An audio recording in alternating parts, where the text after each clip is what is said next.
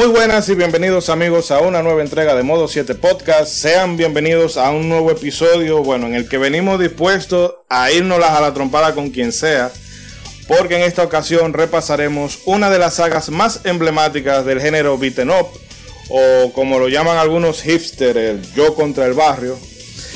Y es que este capítulo se lo vamos a dedicar por completo a la trilogía original de Street of Rage, a aquella certera respuesta que Sega le dio al también maravilloso Final Fight de Capcom. Y como hay muchos rufianes en la calle, esta vez me hago acompañar de un grupo de ex policías renegados que me van a ayudar a, impartir justicia a base de tabaná, madrazo, hostia, como quiera que lo llamen. Y me hago, como lo he dicho, me hago acompañar por este célebre personaje, amado por los buenos, temido por los villanos. Ronzo, ¿cómo, cómo está usted? ¿Qué nos cuenta? Saludos, muy buenas noches, gracias Ichidori, todo bien, alegre y emocionado de visitar esta trilogía de juegos del gran Sega Genesis, para muchos de este lado del mundo desconocida, eh, debido al, al dominio de Nintendo por mucho tiempo, mucha gente considera Final Fight como la joya número uno en cuanto a este tipo de género y caramba que of Rage tiene lo suyo. Vamos a hablar mucho de eso hoy. Y también me acompaña nuestro psicoastrónomo certificado por la NASA. Eh, bueno, en esta ocasión él va, a ver, él va a hacer que los criminales vean las estrellas, pero de un solo trompón. Y es Edric296. Edric, ¿qué nos cuenta?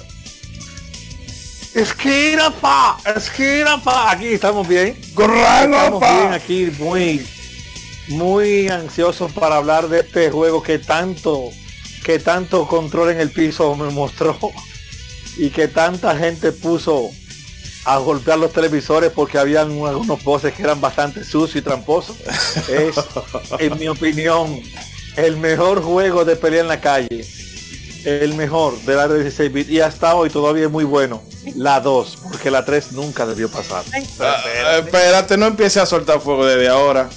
Y como en el anuncio del balbudo, eh, del balbudo aquel, but wait, there is more. Bueno, en esta ocasión nos acompañan desde el otro extremo del continente nuestros amigos Aaron y Pepe del podcast Pixel Mega Shock. Eh, muchachos, bienvenidos y gracias por la visita. ¿Cómo están ustedes? Hola, ¿qué tal? Aarón por acá. Eh, un gusto poder participar en este podcast. Agradezco la invitación a los chicos de, de Modo 7 y nada, también esta es una de mis sagas favoritas. Nosotros, no, si bien no hemos hecho algún capítulo de Street of Rage, lo hemos mencionado harto porque hicimos algo de beatmap, hablamos de la música también en un capítulo de Super Chiro. Y nada, pues feliz de estar acá y conversar sobre estos juegos que, son de mis favoritos también. también eh, por ahí está Pepe. Hola, ¿qué tal? ¿Cómo están? ¿Todo bien por acá, Pepe? ¿Cómo estás? Sí, muy bien. Eh, alegro mucho que me hayan invitado y nos hayan invitado a Gunarón eh, bueno, todo esto es un poco nuevo para nosotros. Nosotros empezamos hace muy poco en el podcast y bueno, de un día a otro nos vimos invitados a un podcast internacional, así que estamos un poco sorprendidos y bastante contentos. Muchas gracias por la invitación, chicos. No, no, gracias por lo aquello de podcast internacional, te lo agradecemos. Pásale el cheque por debajo de la escuchando, de repente se corta la, el audio. Sí, no, pero pero no pasaron la prueba porque debieron usar la clásica, la de gracias por invitarnos a tu tan visto y escuchado programa. Que es... Esa es una clásica que se utiliza por aquí. Pero no, eh, hablando ya en serio, eh, el podcast que estos dos muchachos llevan a mí me ha dejado encantado. Eh, sobre todo el de Killer Instinct, Killer Instinct y el último que hicieron sobre Yuzo Koshiro, que ahí yo me di cuenta de muchos datos eh, biográficos que no sabía de ese, de ese compositor. Y lo recomiendo, pero 200%. Eh, es bastante, bastante informativo.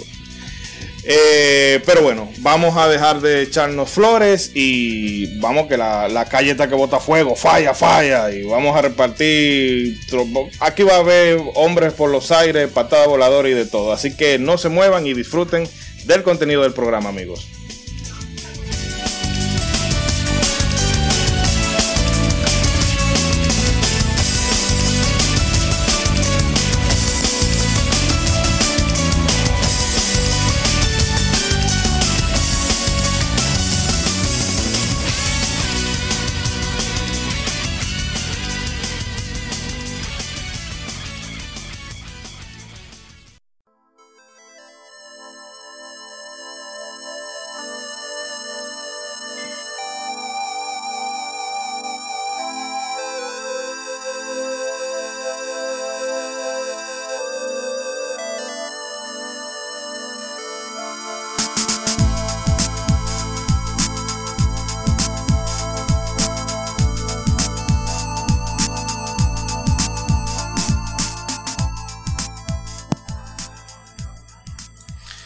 La música estaba sonando de fondo y yo hasta me estaba olvidando de que tenemos una grabación, pero bueno, vamos a entrar en faena eh, porque bueno, el capítulo de hoy viene, viene con mucha información porque es que realmente son tres juegos que Edric ya ha dejado ver alguna, algunas de sus críticas, pero independientemente de eso son estándares del género y es mucho lo que hay que hablar al respecto de ellos, pero para ir desmenuzando ese, esa madeja, Ronzo no tiene algunos datos por aquí. Ronzo, ¿qué nos puede comentar?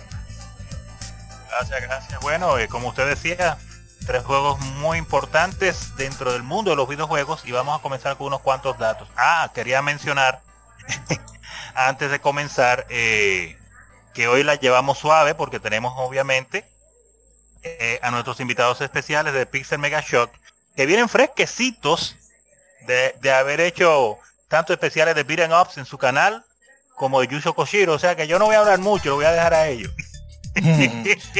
ya, No, yo- y yo, cabe- te lo trajo para que no tengamos que trabajar nosotros. Te lo trajo a ellos para que hagan el trabajo. Y déjame, déjame aprovechar. sucio. Sí, y déjame aprovechar para tirar para tirar veneno. Rey no vino hoy porque Rey no tiene su- sus anticuerpos cegueros. Y él dijo, no, si yo voy, esa dosis de cega me va a envenenar y no lo resisto. Entonces él dijo, no, no, no, yo me voy a quedar en mi casa jugando con mi Game Boy, con mi Super NES, que eso es lo mío. Dijo él. Oye, sabe- lo sabemos, lo sabemos. Ese Nintendómano. Ay, caramba. Bueno, pero para comenzar ya con, pues, con las informaciones, tenemos que darle para adelante. Vamos a hablar pues de los orígenes de esta saga. Eh, en principio de los noventas, la, la guerra comercial entre Sega y Nintendo estaba en sus buenas. Ambas compañías ejecutaban sus movidas en el, en el tablero del mercado para atraer la atención de todos los consumidores. Una de estas la ejecutó la gran Nintendo cuando se aseguró la exclusividad del primer Final Fight para el Super Nintendo. Como respuesta a esta jugada, Sega por su lado encargó a uno de sus equipos internos el desarrollo de un beat'em up en la misma vena del Final Fight, del Final Fight.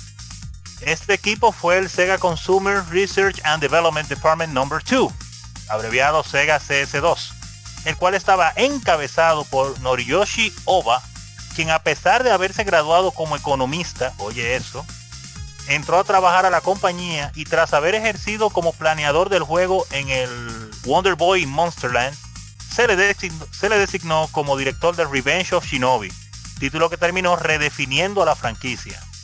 Cabe destacar que más adelante en el tiempo el CS2 pasaría a llamarse AM7 y posteriormente Overworks. En su currículum cuentan con los primeros Sakura Wars, Skies of Arcadia, entre otros títulos. O sea que ese departamento al que le encargaron esta tarea de sacarse de, de donde pudiera un juego para hacerle competencia a Final Fight, eh, después se dio muy bueno con esos juegos que, podemos ver que siguieron haciendo. Eh, ima- imagino que en ese momento no confiaban ni siquiera mucho en ellos, mucha gente. Eso pasa mucho con esos, con esos departamentos cuando tiene que sacarse algo, ¿cómo se dice? Sacarse algo de la manga. Decir, oye, tenemos aquí a un superhéroe, invéntate la contra. Eso la compañía poniéndole ese peso sobre los hombros. A ver si ellos dan para eso. ¿Qué ustedes piensan? Eh, bueno, yo creo que precisamente por lo que él hizo en Revenge of Shinobi fue que Sega dijo, no, este tigre vale oro, vamos a, a soltarle, a, a darle la rienda de este proyecto para ver a dónde nos lleva. Pero no sé, yo eh, realmente Shinobi es una franquicia que debo reconocer que yo no he tocado, más que alguna vez probándola o jugándola así, pero no de forma dedicada. Y no sé si alguno de los chicos tiene alguna referencia de este Revenge of Shinobi. Bueno, papá. The Revenge of Shinobi, que es un juego casi de lanzamiento de Yo, Sega Genesis. eh, Pepe. Sí, Pepe. ¿Y aló? Sí, cuéntanos. Sí, te escuchamos. Eh, yo recuerdo que mi primera experiencia con Shinobi fue no fue fue la, la versión arcade pero resulta que mm, Sega Genesis yo no tuve en su tiempo eh, llegué a tenerlo mucho después pero yo conocí a Sega Genesis a través de la, emulación Ok. y si bien eh, Sega Genesis tiene Shinobi, el Shinobi que estamos hablando. Yo conocí Shinobi por, en la versión de arcade. Ok. Eh, eh, se lanzó un, algunos años antes eh, para. Bueno, yo lo jugué en el MAME. Esa fue mi primera, mi primera experiencia con, con Shinobi. Ah, pero si quisiera hablar de la versión de Sega Genesis, yo creo que claramente lo, lo primero que me llamó la atención, y lo hablamos de esto con Aaron en, el, episodio de, los beatemaps, fue ver el nombre de Yuzo Koshiro al inicio. Que si bien uno eh, los tiempos eran muy distintos antes, era, era muy raro ver, ver el nombre de un compositor en, en la primera pantalla de un juego. Bueno, realmente no solamente es raro ver el nombre de un compositor, sino eh, eso, de ver su nombre real, porque sabemos muy bien que en, en esa época eh, las compañías hacían que los programadores y todo el que se involucraba en el juego no pusiera su nombre real en los créditos para que así no se lo Claro. pudieran robar otras compañías. Sin embargo, Yusuke Koshiro salía su nombre completo. Dime, Aaron. Ah, dile Pepe. Ah, no, lo, que, iba a agregar es que a, mí, a mí la idea que se me hace es que Yusuke Koichiro, como tenía su su currículum hacia atrás de haber trabajado como como compositor para la para Falcon, eh, hubo un momento antes de que, de que trabajara para el Rage y, y Shinobi, comenzó su carrera como, como freelance. Ok. Entonces, por ahí yo creo que se me ocurre que probablemente él como, como artista independiente probablemente debe haber, eh, yo no sé, esto es especulación, pero probablemente él debe haber requerido en, en- en el contrato, no sé, que su nombre estuviera en el juego. Si, Exacto. si- si bien, si bien eh, no era no era esos primeros trabajos, era probablemente su primer trabajo en una empresa grande como Sega. Es que por lo tanto yo me imagino que él debe haber querido poner su nombre bien puesto, ¿no? Sí, no, y eso lo hacía, se nota que lo hacía en todos los juegos. Y cuando uno termina el juego, tú ves cuando bajan los créditos con todas las demás personas involucradas, que todas, como siempre, usan apodos, seudónimos, frases chistosas, Sí, etcétera. claro. Pero Yuko Hoshiro no, el Yusuke Hoshiro está ahí, su nombre completo.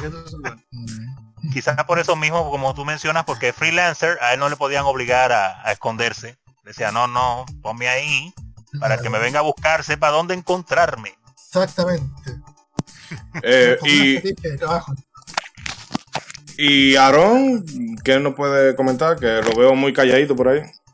Sí, mira, de lo que estaban conversando ustedes, yo, creo que fue una jugada maestra la de Sega, el, el tema de haber, eh, que el mismo equipo que trabajó en Revenge of Shinobi eh, también haya trabajado en Street of Rage, porque eran juegos que tenían como un corte, como un, un diseño, una, una perspectiva, diría yo, un poco más adulta de la competencia. Entonces, ya sea por la paleta de colores, la temática, hay que recordar que, por ejemplo, el tema de los ninjas incluso hasta era censurado en Europa, por ejemplo. No, no sé si ustedes recuerdan que la, las tortugas ninja allá no se llamaban tortugas ninja, eran las tortugas héroes, las Hero Turtles, algo, algo así.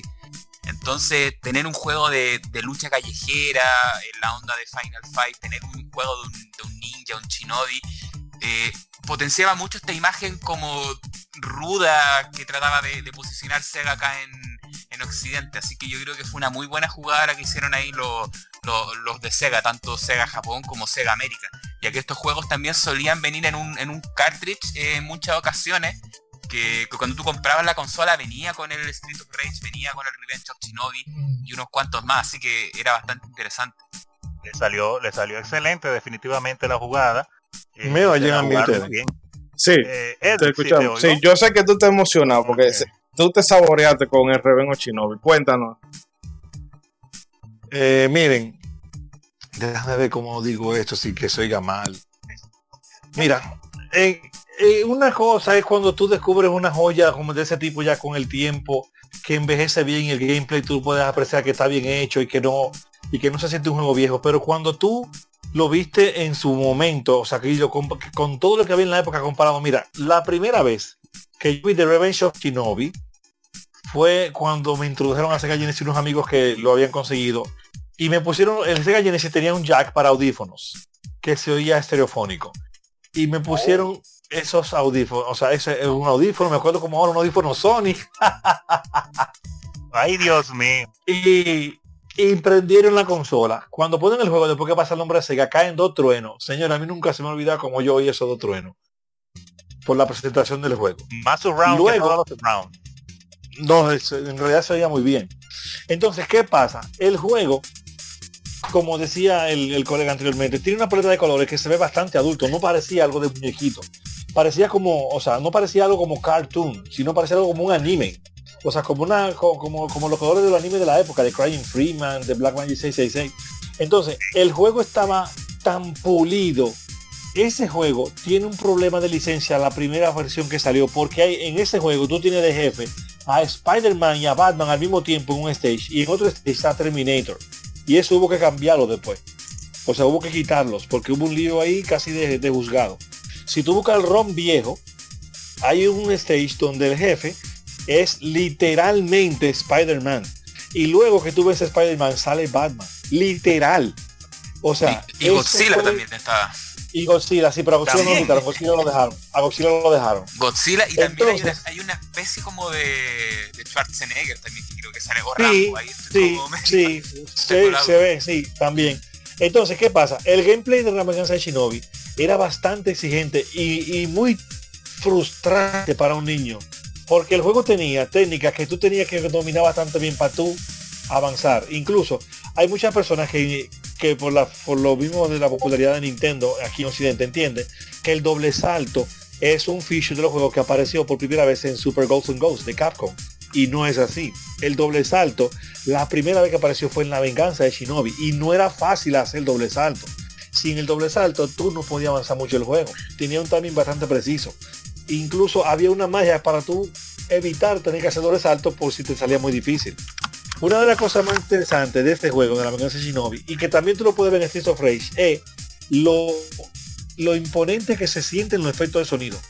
Se sentían bien, como, como de impacto, como que diste un machetazo, sonó la espada en el aire.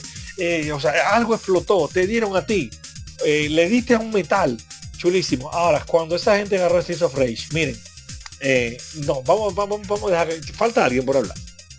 Eh, no, yo entendería que Ronald eh, no sigas comentando porque te digo, Revenge of Shinobi, más allá de haberlo probado al- al- alguna vez así de forma por probar, pero no dije que yo me haya dedicado a jugarlo. Oigan, el último jefe, el último stage de este juego es un laberinto de verdad en 2D. Y, eh, y lo manejaron súper chulo, súper chulo. Y, y había una técnica que tú conseguías cuando tú cogías dos power up. Él ponía las dos, las dos dos espaditas alante de él. Y cualquier tiro o ataque que te dieran de lejos, tú lo esquivabas con eso. Pero los ataques que venían por abajo, tenías que agacharte. Entonces te volvías tú como un tipo, como así, como en las películas, que bloquea todos los golpes y que clink, clink, clink, clink, clink, clink. Y que no te daban, cuando tú tienes esa técnica, si te daban un ataque cuerpo a cuerpo, ajá. Si te daban un ataque cuerpo a cuerpo, lo perdías. La venganza de Shinobi era muy buena acción. Muy bueno, muy bueno. Era una de esas razones por las que la gente de. Uno, de esos, un, tipo de juego que el Super Nintendo nunca tuvo algo así. De verdad que no. Eh, siempre he dicho eso los juegos de Shinobi de esa generación de 16 bits que me sorprendieron, especialmente ese y el Shinobi 3, claro está. Lo bien que yo, por lo menos en mi experiencia, me sentí como realmente manejando un ninja de verdad, a pesar de ser un juego así 2D, side scroller, definitivamente.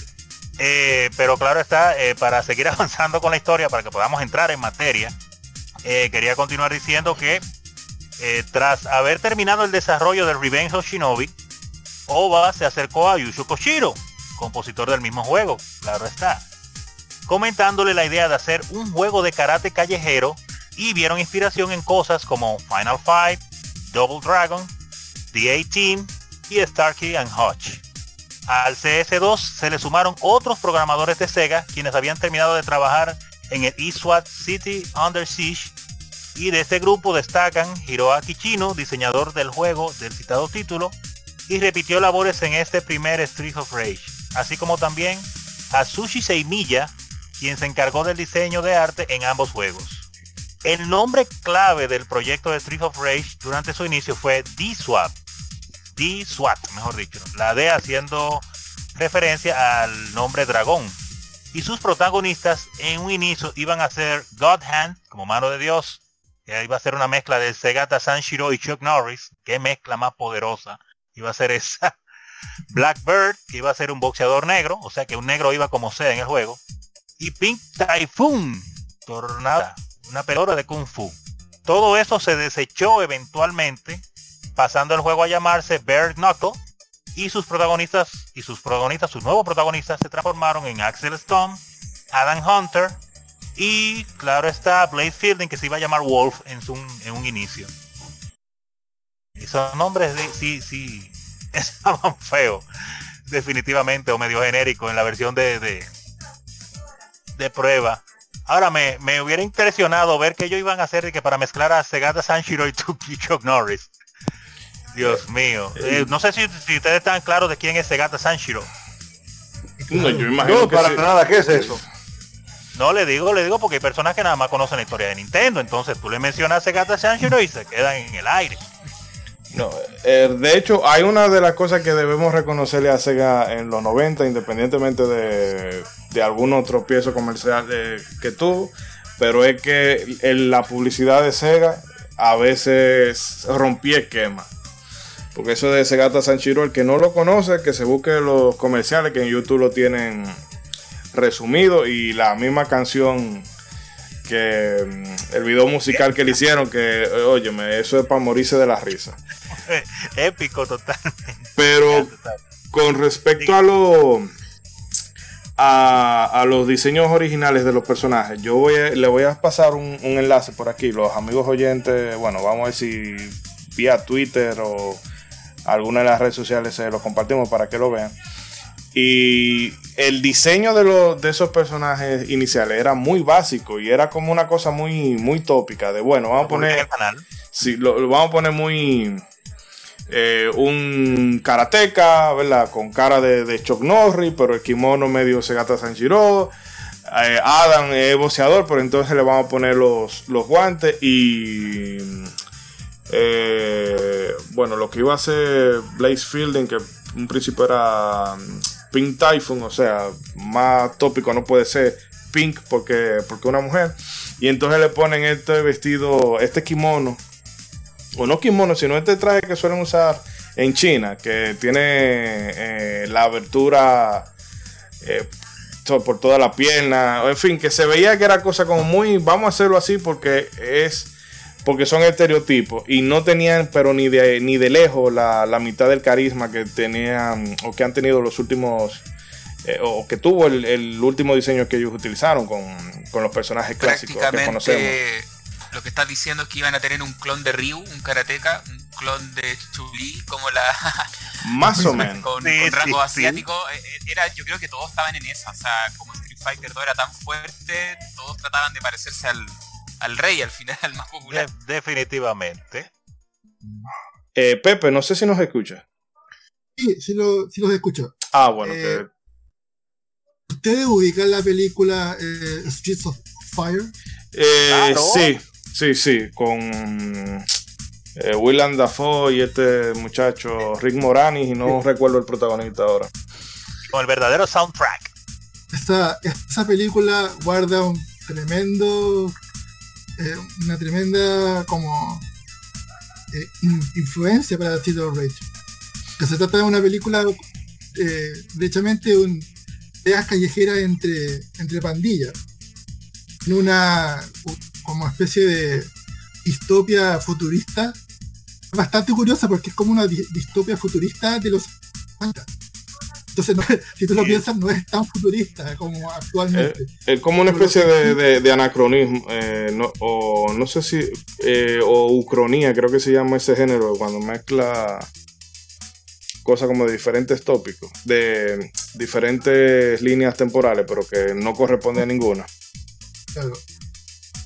Debe ser. si tú te pones a una vez la película y te das cuenta que la estética, pero casi, pero casi 100% del Zero Rey. A y, mí no me cae la duda que probablemente hayan visto la película y se inspirado bastante por el juego. Y yo me atrevería a decir que no solamente de Street of Rage, sino de una gran cantidad de beat'em ups. Porque es que han tomado esa estética de, eh, ¿cómo se dice? Los. Sí, lo- los punk, esta ciudad distópica y los pandilleros gobernando las calles, tuve el edificio vandalizado, carros en llamas, o sea, eso influyó mucho en, en el género, por lo menos a principios de, finales de los 80, a principios de los 90. Es prácticamente como beat em up the movie. Exacto. El que quiera una, el que quiera ver una película de, de Street of Rage de, y de buena y con buena factura técnica y que sea eh, entretenida y demás, bueno, se puede poner esa, Street of Fire. Que además eh, encierra mucho lo que la estética de los 80. Prácticamente ver la, la- los años 80 en una película. Definitivamente. Me, intere- me llama la atención el, el asunto del título del juego, cómo le, le pusieron primero Bare Knuckle, sin embargo después ya para su para su comercialización de este lado, entonces le pusieron Street of Rage, que cla- claramente ahí sí se vería la influencia de Street of Fire, Claro. Yo creo que juego. eso fue básicamente. Pero entonces ¿por qué no ponérselo de una vez? ¿Por qué ponerle en, en Japón Knuckle? No, Que suena- Yo, yo creo que la influencia era también lo mismo que decían antes de Street of Fighter, más, más que al menos el nombre, eh, Sí. en este caso también. Ok, ok. Porque eso de Bare Knuckle, eso suena como, eso es, en español sería como es, Eh, como A mano, a mano limpia o en español dominicano a mano pelada. Claro. Nudillos al desnudo, whatever. Pero si se fijan, no está muy bien escrito, digamos, gramáticamente. Como que hubo un una pequeño disfase ahí de, la lengua japonesa, yo creo. Lo más seguro, sí. Sí. En ese tiempo eh, había muchas cosas que, que, que ahora es que, escuchando las anécdotas de los programadores de esa época, uno se entera, pero en ese tiempo había cosas que se hacían al- a reempujones, vamos a decir en mono oral. Después fue que vol- se volvió estéreo el mundo de los videojuegos, pero era de- haciendo de tripas corazones que se hacían algunos juegos. Mm, al, al contrario de lo que se cree mucho, eh, el- digamos, el- la traducción la localización de juegos no se vino a externalizar hasta mucho ya en los años 2000. O sea que todo, todo lo que fue traducción, localización, juegos desde Japón, se hacía en Japón.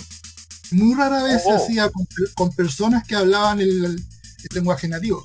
Porque esto significaba también un gasto adicional para la empresa.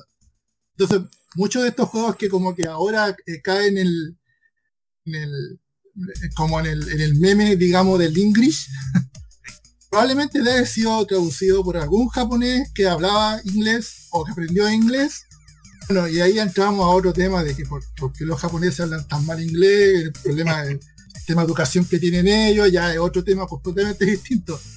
Pero el tema era ese, que el- el- el- durante los 80 y gran parte de los 90, toda la traducción y localización de juegos de, de japonesas al inglés hacía en Japón. Probablemente por, por, por, por, o sea, por personas japonesas. Y así pasaban errores como lo que pasó con Castlevania 2 de Nintendo, Simon Quest, que no me dejó terminarla. Y, y, si, u- Errores de traducción. y si usted se fija al final, cuando uno saca el final malo, sale Bad End en lugar de Bad Ending, que era, parece que, mira, tú hiciste dos semestres de inglés. Sí, ah, bueno, mira, traduce eso. El tío, el tío, llamaban a un tío que tenían ahí, o un primo que, que privaba en que sabía inglés o tenía telecable en su casa. Ah, ya él sabe inglés con eso, traduce. Inclusive, inclusive hubieron muchos juegos que ni siquiera eso hacían, sino que como no encontraban cómo traducirlo, simple y llanamente, juegos así como beating ups y cosas como esa, lo que hacían era que le quitaban definitivamente todo el diálogo ya, y dejaban el diálogo al mínimo, con las pocas palabras que ellos se sabían, y el juego llegaba así de este lado, y en Japón el juego con un modo historia larguísimo y una cosa. Sí, sí. Increíble, increíble. Bueno, pero para continuar, claro, está eh, con, con el contenido de, la historia de Street of Rage, debemos decir que el desarrollo del juego inició el 6 de julio de 1990 y estuvo a cargo de 10 personas, oiga eso, 10 personas con la esperanza de poder sacar el título en las navidades de ese año. O sea, ellos pusieron mucha gente a trabajar, 10 personas. Y ahora, ¿cuánto, ¿cuánto no se van? Dios mío, ¿cuánta gente para hacer un solo juego? Pero aún así, con esa gran cantidad de gente, no sería hasta agosto de 1991 cuando vería la luz en Japón el título y en septiembre y octubre de ese mismo año cuando llegara a América y a Europa respectivamente, ya con el nombre claro está inspirado de Street of Rage. La trama del juego nos sitúa en una ciudad controlada por completo por un sindicato criminal, razón por la que nuestros héroes renuncian a la policía para enfrentar al crimen en las calles a puño limpio derrotar a Mr. X y poder restablecer el orden. Street of Rage se convirtió en un éxito inmediato, una de las razones principales siendo su modo cooperativo, del que carecía la versión casera de Final Fight. Y si bien se tomó inspiración de este título, Street of Rage aportaba una serie de elementos jugables como caer de pie al ser lanzado, el poder reposicionarse cuando un enemigo te hace un agarre o directamente hacerle un counter contraataque estrellándolo contra el piso y también era posible agarrar a tu compañero por los aires como proyectil e incluso se contaba con una invocación en forma de patrulla de policía bien graciosa y elementos simples pero que aportan un toque a la tecnicidad del gameplay.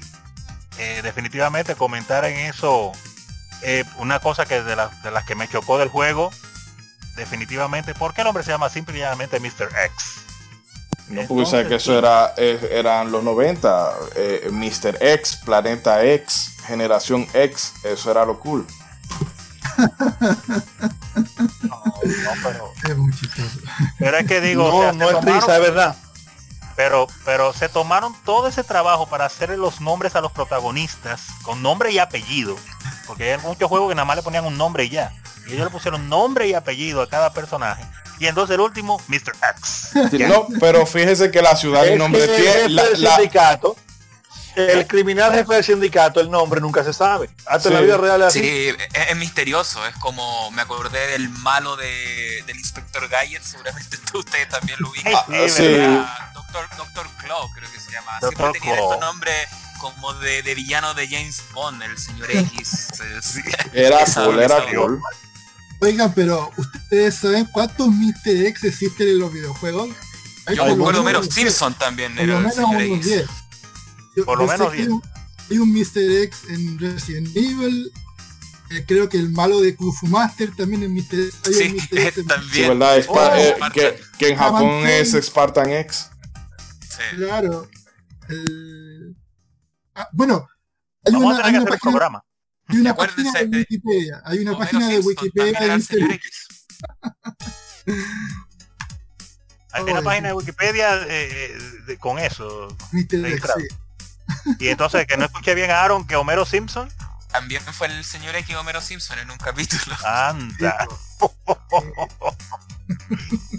esto, esto, es increíble. Pero eh, te digo, eso fue algo que me, que me chocó un poco. Pero hablando un poco de lo, de lo que comenté también, el asunto que me pareció más, más interesante a mí, y qué bueno que, lo agregaron acá en los datos para que no se me olvidara, fue eso, en diferencia de Final Fight, el asunto de esa movilidad que, trajo el primer Street of Rage, con esos pequeños detalles de, de tu poder hacerle counter, contraataque a los enemigos. O sea, era como cosa como para agregarle más valor al juego en sí. Y son detalles que uno los puede ver pequeños, pero de verdad hacían que la experiencia pues fuera más interesante, definitivamente. No sé, no sé qué usted piensa, Ishidori de eso yo. Eh, lo que pasa que en esta vuelta, porque entiendo que la mayoría lo habremos jugado en. O sea, un player.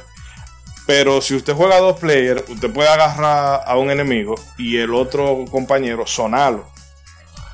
Que eso también le agregaba un, un componente. eso era como para acentuar el co Miren, nosotros podemos hacer esto. Y en Final Fight. y, en, y en Final Fight no. Era como para tirar esa pullita, entiendo yo. O sea, teoría loca, pero me imagino que sería eso.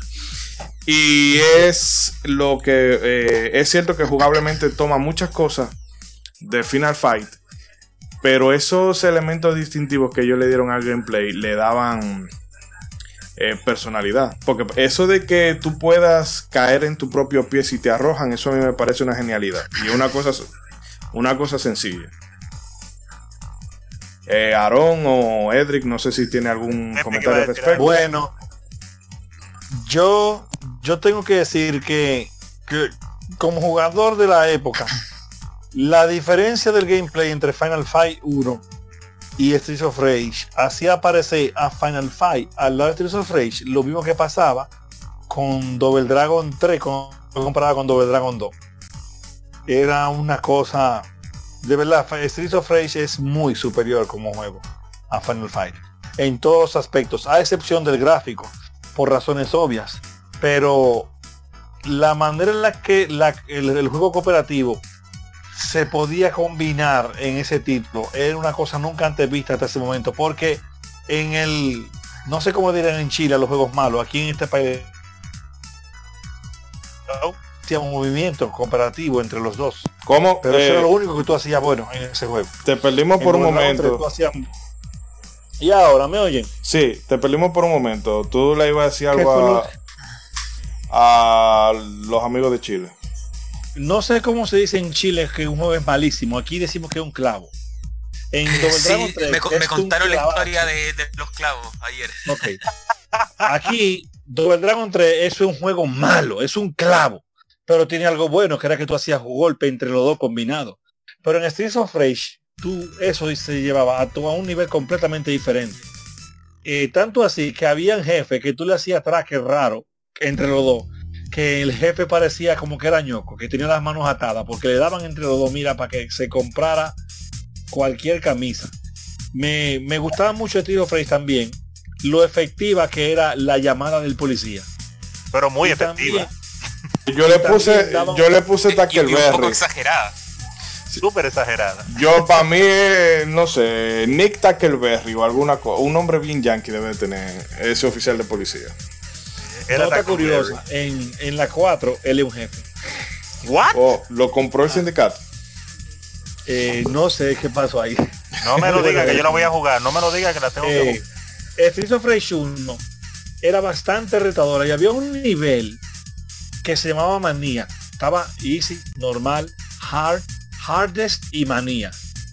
En manía parecía eh, que había unos intentos de inteligencia artificial con los enemigos porque para tú darle, oye, en todos los juegos pueden hacer experimentos ustedes mismos en emulación.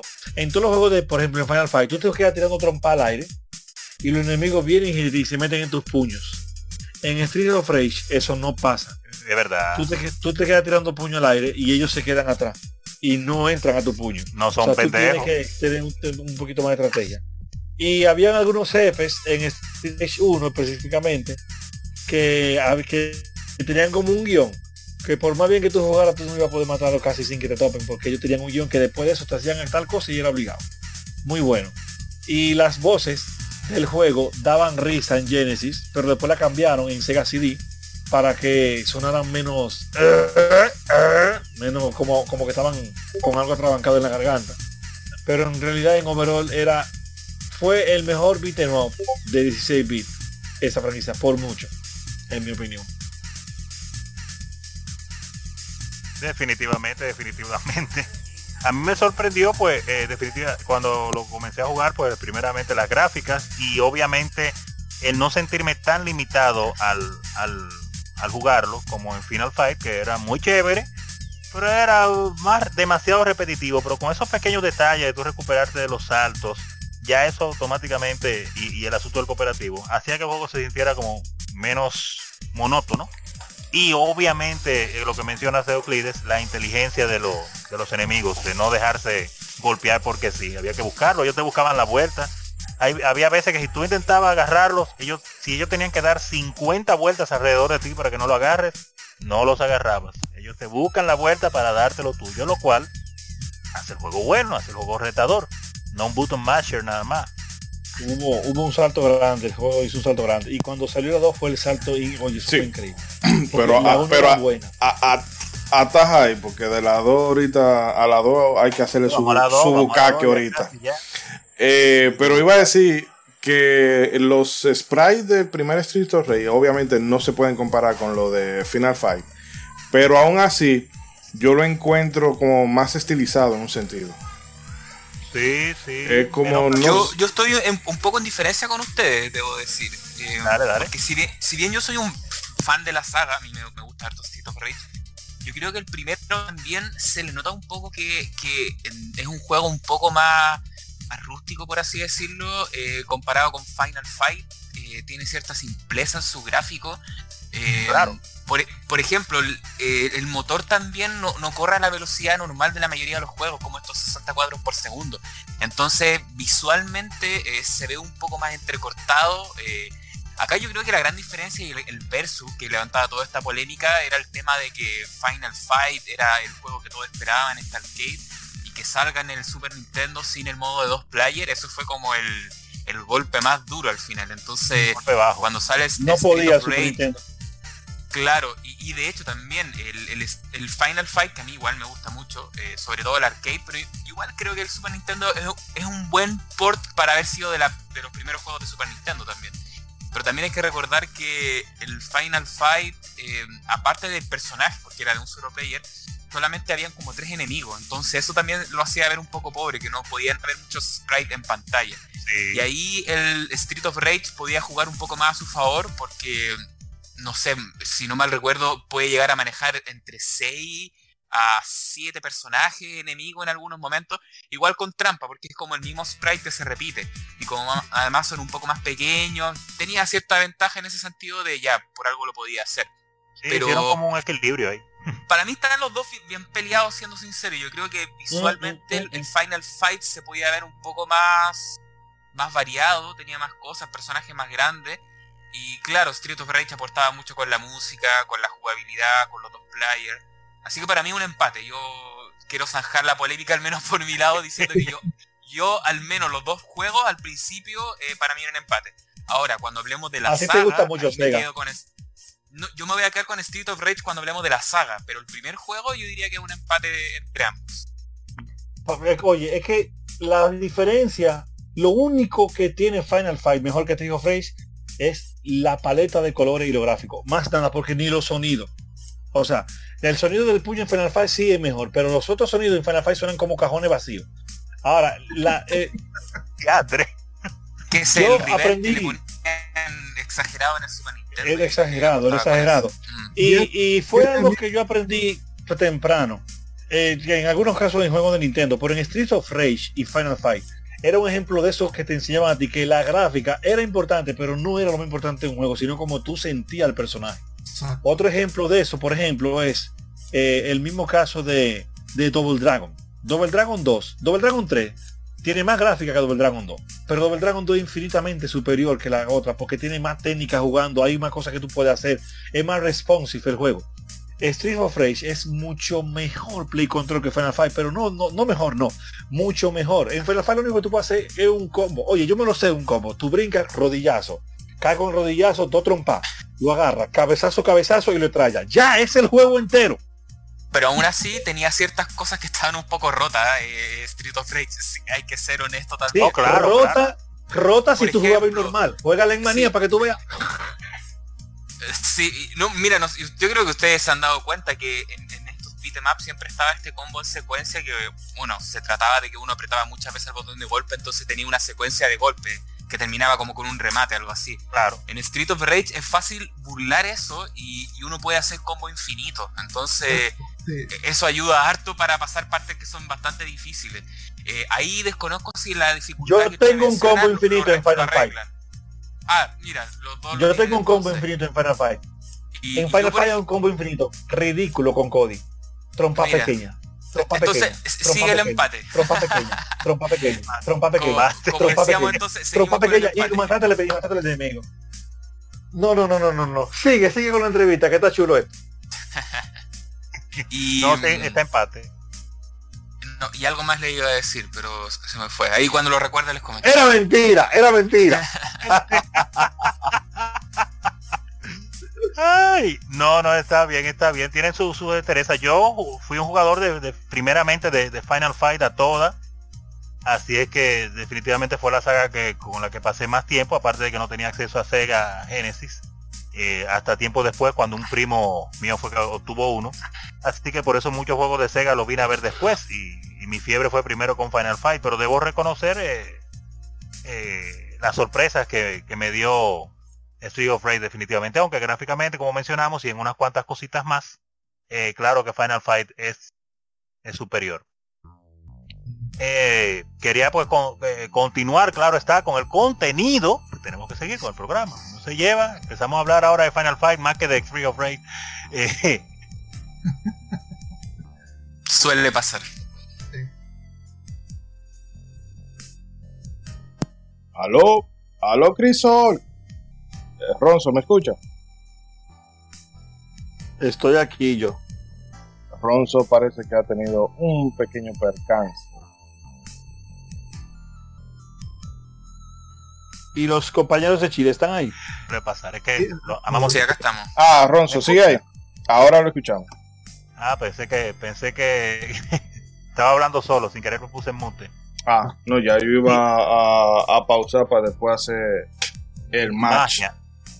No está bien. Eh, iba a decir que ya para continuar con el contenido, eh, sumado a todo lo antes dicho, y sin lugar a duda existe un elemento que eleva a Street of Rage por encima de sus competidores.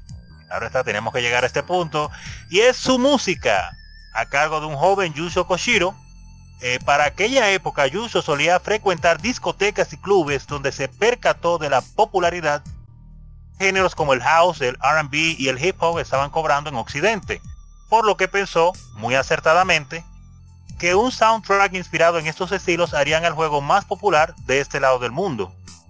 Yuzo contaba con una PC 8800 para componer música, además de este no solo era un además este no solamente era un excelente músico, sino también un buen programador y creó su propio lenguaje de programación para sus composiciones llamado Music Love, como amor a la música, y logró reproducir sonidos en las consolas musicales Roland en el sintetizador FM del Sega Genesis.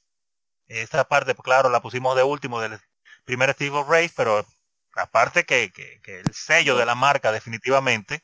Y, y recientemente, pues, eh, me, nutrí muchísimo de información gracias a, ustedes, eh, mis amigos de Pixel Mega Shock, con el especial de Yuzu Koshiro. Ya automáticamente ya me hice fan de su canal después de escuchar ese y el especial de Killer Instinct. Y, toda la información y lo interesante que fue la, formación de, de Yuzo Koshiro, por ustedes que tienen los datos más frescos, si me pueden dar un poco de información de su formación musical. Claro, dentro del, especial lo que nosotros comentábamos, que si bien Yuso Kochiro no, lo que se ve también en, la información pública y todo eso, él no, tiene como algún título que lo acredite, ya sea como una, un, diploma, qué sé yo, pero él de chico siempre estuvo metido en el tema de la música, eh, tuvo clases con un, con, un profesor que, que era Yoji Hisaichi, este compositor de música de película, y, aparte él al ser bastante hábil con la parte técnica, se empezó a meter después con temas de computación y eso, y pudo vincular esta, este talento musical que ya tenía en el piano y posteriormente lo empezó a aplicar a las máquinas. Ahí no sé, Pepe, si, si algún otro dato también podemos aportar en esta parte. Uh, sí, yo creo que lo más importante ahí como variar es que eh, Koshiro eh, como que heredó esto de la música por parte de su madre. Eh, fue la mamá de él la que lo inició porque la mamá es pianista. Y bueno, la, mamá se, movía, se movía en toda esta escena musical en Japón y ella trabajaba en una academia musical y conocía a Yoe Hisaishi. Yoe Hisaishi por un, por un tiempo estuvo, en, fue, eh, estuvo de mentor de Yuzo Bashiro durante su adolescencia. Eh, bueno, después de eso se mezclaron estas dos pasiones el uso Kochiro de la música con los computadores. Eh, precisamente la mamá le regaló un PC-88 y él, aparte de jugar, era, un gran fan de los videojuegos, le gustaba ir a los arcades, jugaba Gradius, jugaba Space Invaders, jugaba, bueno, muchos otros juegos, sobre todo juegos arcade de la época que le gustaban mucho, y empezó a mezclar dos aficiones, que era el videojuego con, la música, y comenzó, él, él comenzó como, eh, eh, como haciendo remix de música de videojuegos, programándola en el PC-88. Y su, primer trabajo lo consiguió la cinta demo que él tenía de sus grabaciones en casa. Y así fue como comenzó. Así por gusto, para que vea. Pura pasión, pura pasión. Digamos que Yusuf Koshiro es como el, el nerd perfecto entre la música y los videojuegos. El nerd exitoso. Exacto, exacto. Para, Él- que, él para puede los hobbies se pueden llevar lejos. Exacto. Ah, porque él puede parecer un tipo muy cool y todo, pero en realidad es un, es un ñoño. Es un ñoño de, de los sintetizadores, los, los- los computadores. Y, si bien otro dato curioso es que tú lo, tú lo comentabas, era el, esta relación entre el- la plataforma Roland con sintetizador FM. Eh, uno de los aspectos más importantes del programa que él diseñó para programar sonido y música. eh, si bien eh, la, la marca Roland distinta a Yamaha, pero Yamaha fue como la, la marca japonesa como que inventó el chip FM síntesis. Este chip, este chip estuvo presente en muchas de estas, estas consolas de interfaces de sonido que bueno, la, la- la interfaz MIDI es lo que se conoce como esa interfaz entre eh, instrumento musical y, y computador. Y fue Yamaha la que creó este chip, era como el corazón principal de esta interfase. Precisamente este mismo chip es el que tiene la Sega Genesis. Por lo tanto, podemos llegar a pensar que no, no tan solo es como una movida estratégica, pero Yuzo Koshiro se vio casi como en casa programando música para la Sega Genesis. Su, su mismo camino que le llevaba a su hobby sin darse cuenta, lo había preparado para la industria. No, y una de las cosas que a mí me, me encanta de- del trabajo de Yusho Koshiro es que, y bueno, qué lástima que Riancer, el agente Cobra, otro de nuestros compañeros, no está aquí para yo volver a echarle tierra sobre el tema de, del chip de sonido de- del Sega, que muchos juegos de Sega, la calidad sonora no es la óptima, pero hay compositores, como en el caso de Yuso, que supieron aprovechar las capacidades de la consola y te lo elevan a un nivel que, óyeme, la primera vez, porque yo a Street of Rage lo conocí primero por la música, debo decirlo así. Y a mí en un principio me costó creerme que eso era de un juego de Sega Genesis y yo me quedé, no, pero que no, Sega, un Sega no se escucha Ah, así. Y Eso pasa luego, con, con Sega Genesis o, o Mega Drive. Y luego, Ahí- no sé, y luego cuando yo probé el juego por primera vez, yo me quedé boquiabierto por eso.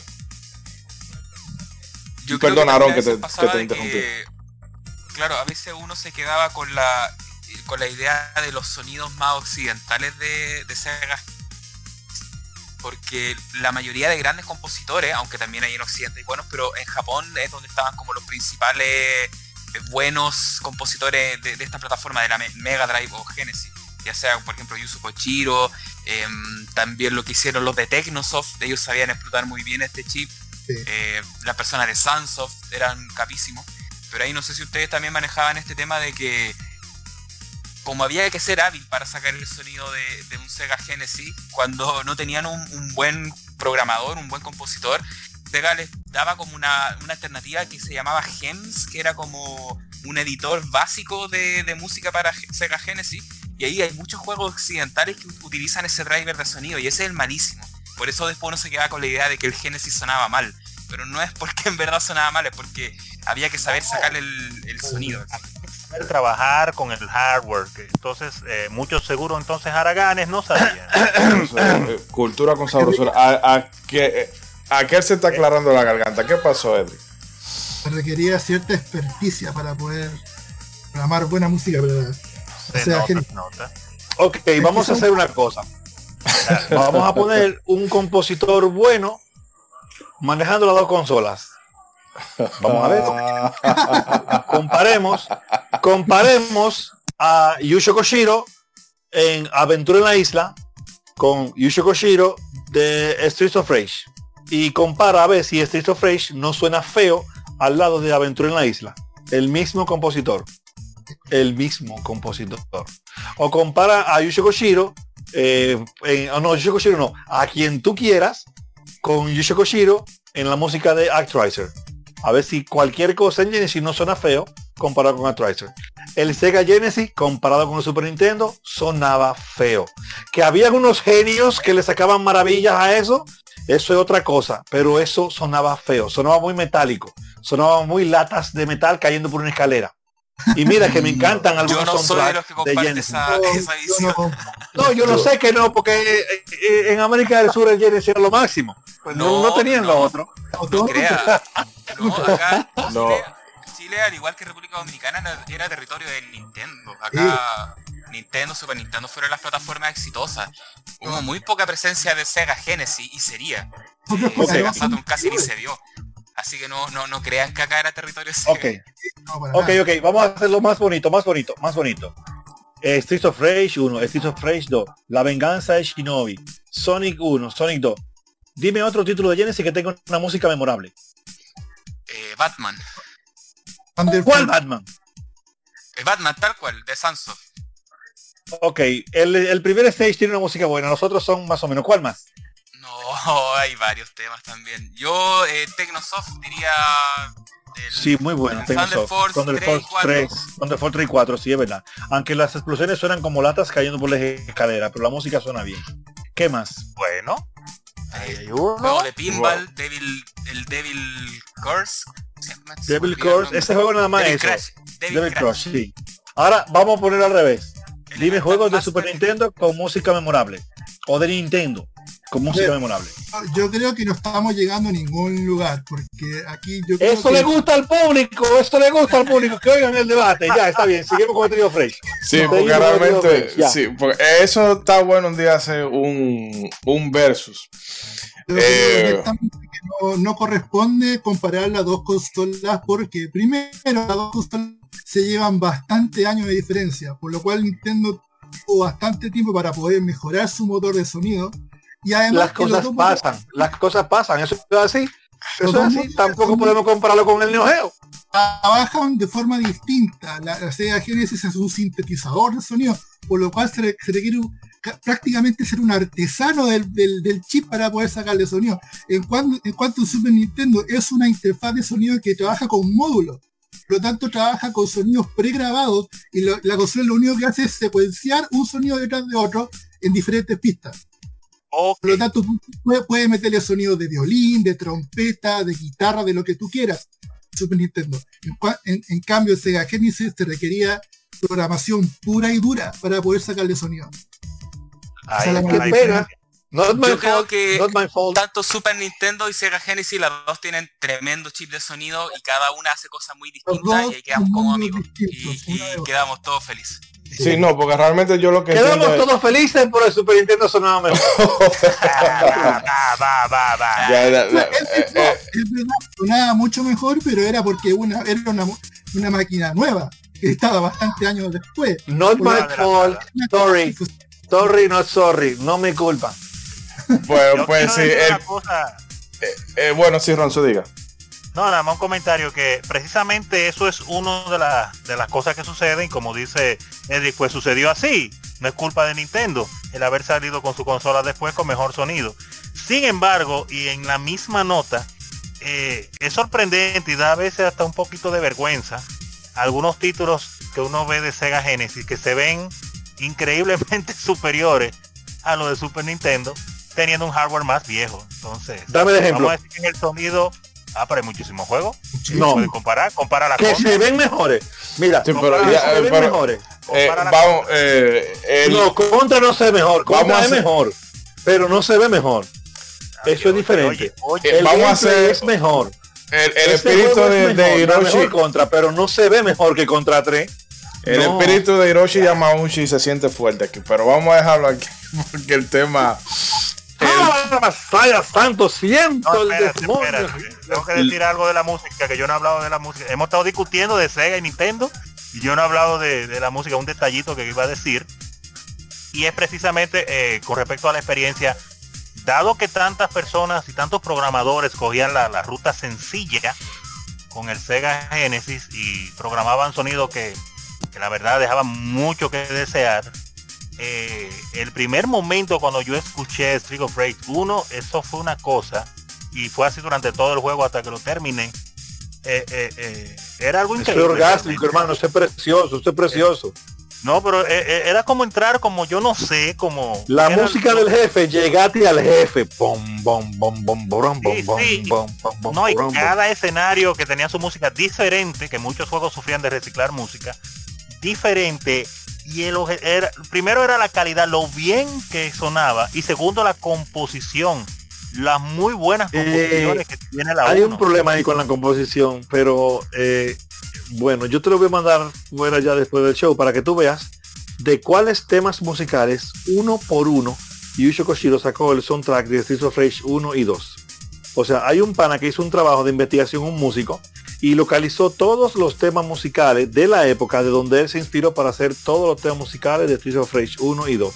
Y es, es- la similitud es asombrosa. Pero eso no le resta trabajo a él, porque él simplemente tomó las tonalidades y las llevó al juego. No es que él hizo un copy paste del disco. No, porque porque- se parece mucho. Pero se porque parece mucho, se incluso, inspiró. Sabemos que eh, él se inspiró. Incluso más adelante lo vamos a ver, una de las cosas que, que se tenía como filosofía de la época era en un juego, tú ibas a tirar todo lo que estaba pegado en el momento. Que ahora uno también suele ser un poco, o un poco no, sino que suele ser muy crítico con algunos juegos que se hacen para que apelen a la mayoría, o sea, eh, eh, para que sean lo más mainstream posible. Pero eso no es una filosofía que surgió ahora, sino que antes se, se buscaba eso. Schwarzenegger está de moda, bueno, pues vamos a meterlo, eh, eh, a hacerle algún homenaje, entre comillas. Eh, Silvestre Stallone, pues para allá va. Alien pega, vamos para allá. Eh, pega Contra. Robocop, vamos a eso. O sea, tú tienes, incluso en Snatcher, hay un cuarto que está lleno de personajes de películas de ciencia ficción en, en general. O sea que eso era muy, muy de la época. Y obviamente la idea eh, inicial que tuvo Yuzo Koshiro, porque la gente, ah, plagiador, bueno, pero no, es que en este escenario él cogió lo que estaba de moda, porque luego tú tienes otras obras de Yuzo Koshiro, eh, refiriéndonos, por ejemplo, a Art Racer o cosas como en el mismo Sega Genesis, el, el Bion Oasis, que en algunas regiones eh, es The Story of Thor, no sé si en Europa o Japón, pero el caso es que el tipo talento tiene, pero en este caso de Street of Rage lo que se buscaba era vamos con lo que es popular ahora. Exacto, exacto. Y que el tipo era un, No, que el tipo era un, un discotequero de adelante. le quedó excelente. Yo quedé totalmente maravillado, sorprendido. Disfrutaba el juego jugándolo, pero el sonido me llevaba hipnotizado también a medida que pasaba cada escenario. Y no recuerdo ahora mismo una música que no me haya gustado, la verdad. Fue, fue una experiencia eh, o- eye, op- eye opening, como dicen en inglés, que me abrió los ojos. Y, y, y- y no, yo No, sé, es yo no hermoso, sé ni cómo expresarme. Eh, Fue un Ah, shock, así, pana fue un shock. monstruo. Y una, Eso una cosa.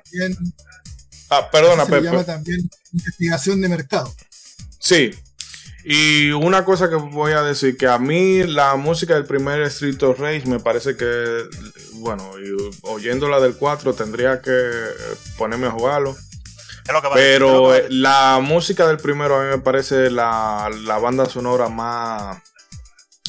O sea, en general me parece como la más redonda. Porque la 2, ok, eh, eh, dio un paso, un- mejor dicho, un salto con garrocha en cuanto a calidad. eh, sobre todo de técnica y experimentaba con algunos sonidos nuevos. Pero la de yo ponerme a escucharla, me gusta más escuchar la 1 que la de la 2. Es más- es- O sea, más pero tú dices, tú dices que te gusta más el soundtrack de Streets of Rage 1 que el Street- de la 2. Exacto, el soundtrack. Ok. Pero los sonidos de los trompones de Street of Rage 2, eso para mí, eh, como diría eh, Tyrion Lannister, me da más satisfacción que yacer con mil putas. El 10. Hay varios que tienen esa opinión de que la banda sonora del primero es, eh, es mejor que la del 2. Yo creo que alguien lo dijo por ahí que es más melodiosa, tiene como más, más canciones más identificables. En el 2 se fueron por un lado un poco más electrónico y puede que si bien suene un poco mejor en algunas partes, claro, tiene más melodías que uno recuerda el primero. Definitivamente. sí. El 2 está muy bien adaptado para el juego en sí. El primero es más, la 1 es más pop y la 2 tiene algunos pop, pero mucho experimentales. Lo que sucede es que, eh, como dijo el joven hace un momentito, una investigación de mercado, el- el- el- los temas de Trio Frey 1, todito, casi todos son, no, son casi todos, no, todos son sacados de temas populares de la época de diferentes países. Yo te lo voy a compartir el video bastante interesante, pero en la 2 ya él inventó un poco y oye que la 2 tiene soundtrack muy memorable, pero no son como tan pegajositos, como tan, ay qué chulo suena, ay qué chulo, vamos a seguirlo oyendo. No, no son así. Compárteme La el video entonces para ver si lo tiramos por el canal para que también los fanáticos no se queden con la duda porque yo lo quiero ver. Está bien. Eh, bueno, yo creo que hay que cortarlo aquí para entonces baño, pasar beber con- agua. Eh, bueno, me parece que Pepe y Aarón tienen que retirarse porque también hay que tomar en cuenta la, diferencia horaria.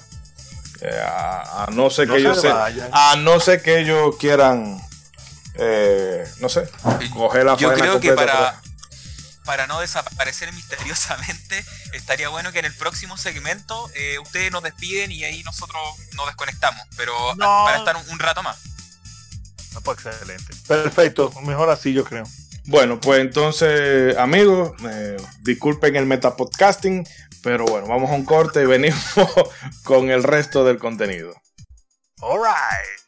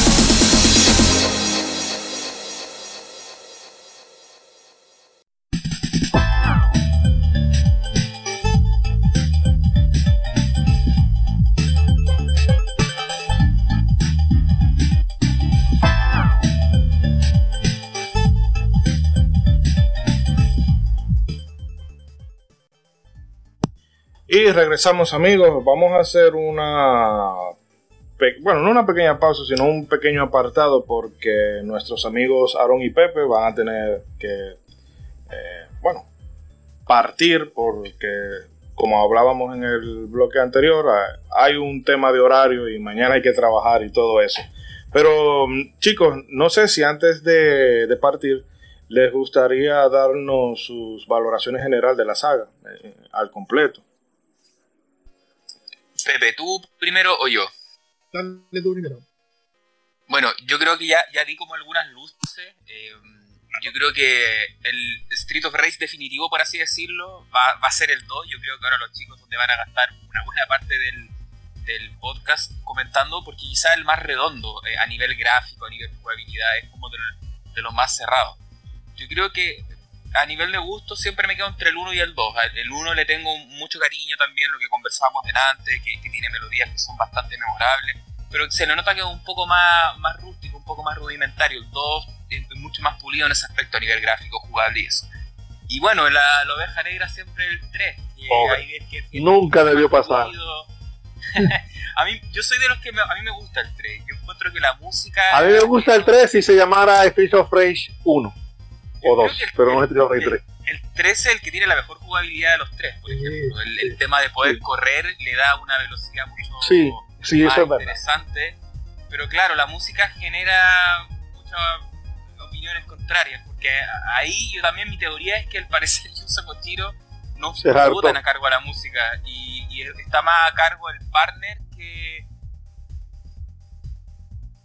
más se nota que empezó a hacer más cosas y estaba como con, más, libertad creativa, por así decirlo. Yo creo que... Eh, perdona que te interrumpa, yo creo que ellos ahí para componer se metieron mucho LSD y nadie me puede decir que no. Comparto esa apreciación. Alguna droga alucinógena había de por medio. De mala calidad.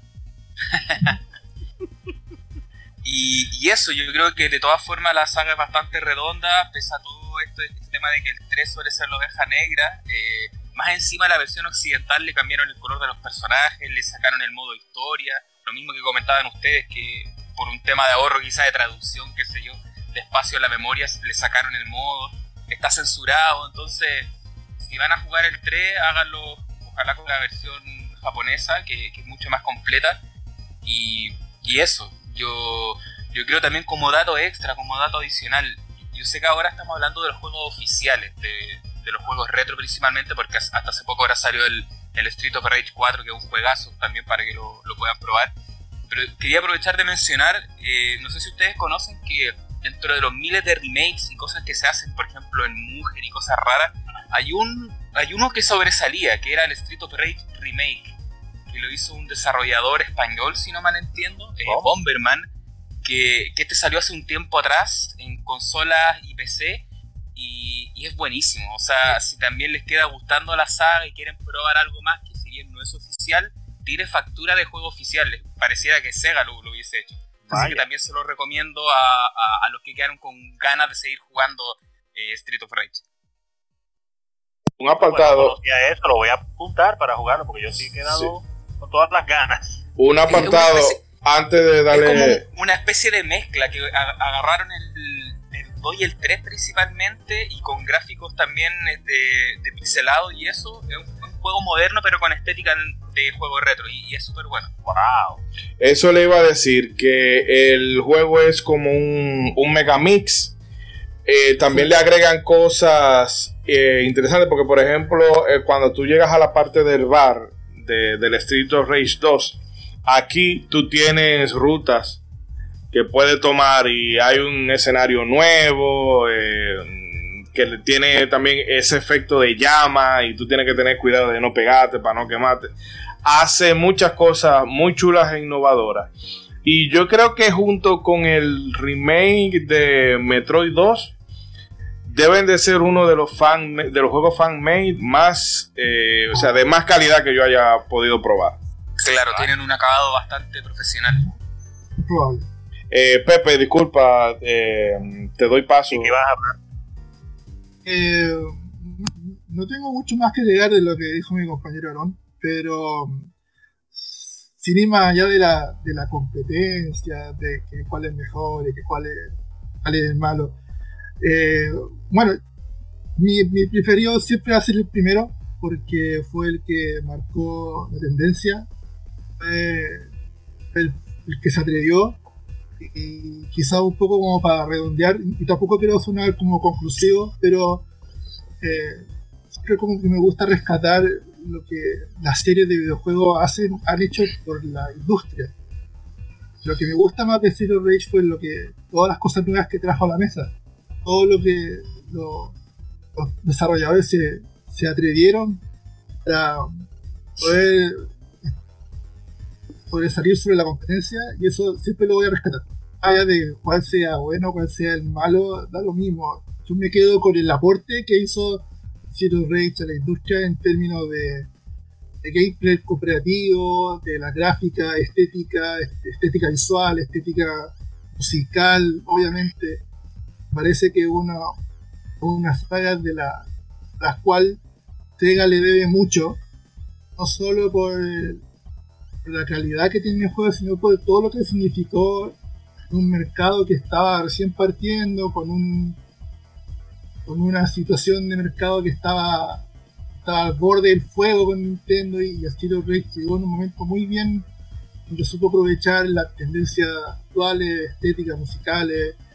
Y eso es lo que yo siempre trato de rescatar. Y, y lo he dicho en el podcast algunas veces que eso, más allá de las peleas de cuál es el ganador, espero quedarme con lo mejor de cada uno y con lo, lo que ha aportado la industria. Eso sería muy, línea de cierre. No, está bien, está bien. No, realmente sí es eso de. Porque, por ejemplo, entiendo que con ustedes pasa que aquí uno puede hablar de cosas buenas, cosas malas de una consola, pero eh, lo de nosotros siempre han sido los juegos. O sea, a mí no me importa qué consola lo haga siempre que el juego sea bueno. Y pasa, pasa con estos títulos de que independientemente de que uno se haya criado bajo la bandera de Nintendo, eh, es imposible o muy poco probable que tú agarres un juego como Street of Rage o ya no digamos el Street of Rage 2 y tú no te emociones de que tú digas caramba, pero es que esto es calidad por donde quiera que tú lo mires. Eh, bueno, sí, ah, bueno, diga. No, iba a decir que eh, no quería que, fuéramos a cerrar, que se nos pase, sin antes también, eh, para las personas que no los conocen, si Aaron y Pepe pudieran dar una introducción de su canal. Ustedes son de Chile, como ya mencionamos, y pues también tienen un canal muy variado.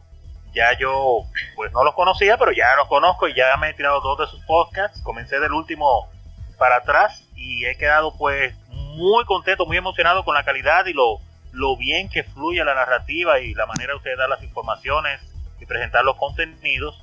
Y entonces a mí mismo me intriga saber, eh, en detalles rápidos, no tiene que irse a, super detallísimos, eh, cómo comenzó eso, de dónde le nació. Sí, eh, bueno, les comento que yo con Pepe somos amigos ya, desde hace hartos años. no fue solamente que nos juntáramos para hacer el podcast, y, también nos, conocimos por estos temas de, los juegos retro, o sea, la pasión fue la que nos, unió. Porque acá en Chile, hace muchos años atrás, había ciertos foros, ciertas páginas web, donde personas, claro, compartían la afición de, los juegos retro y, se hacían estas juntas, como que todos llevábamos nuestras consolas, nuestros CRT y nos poníamos a jugar.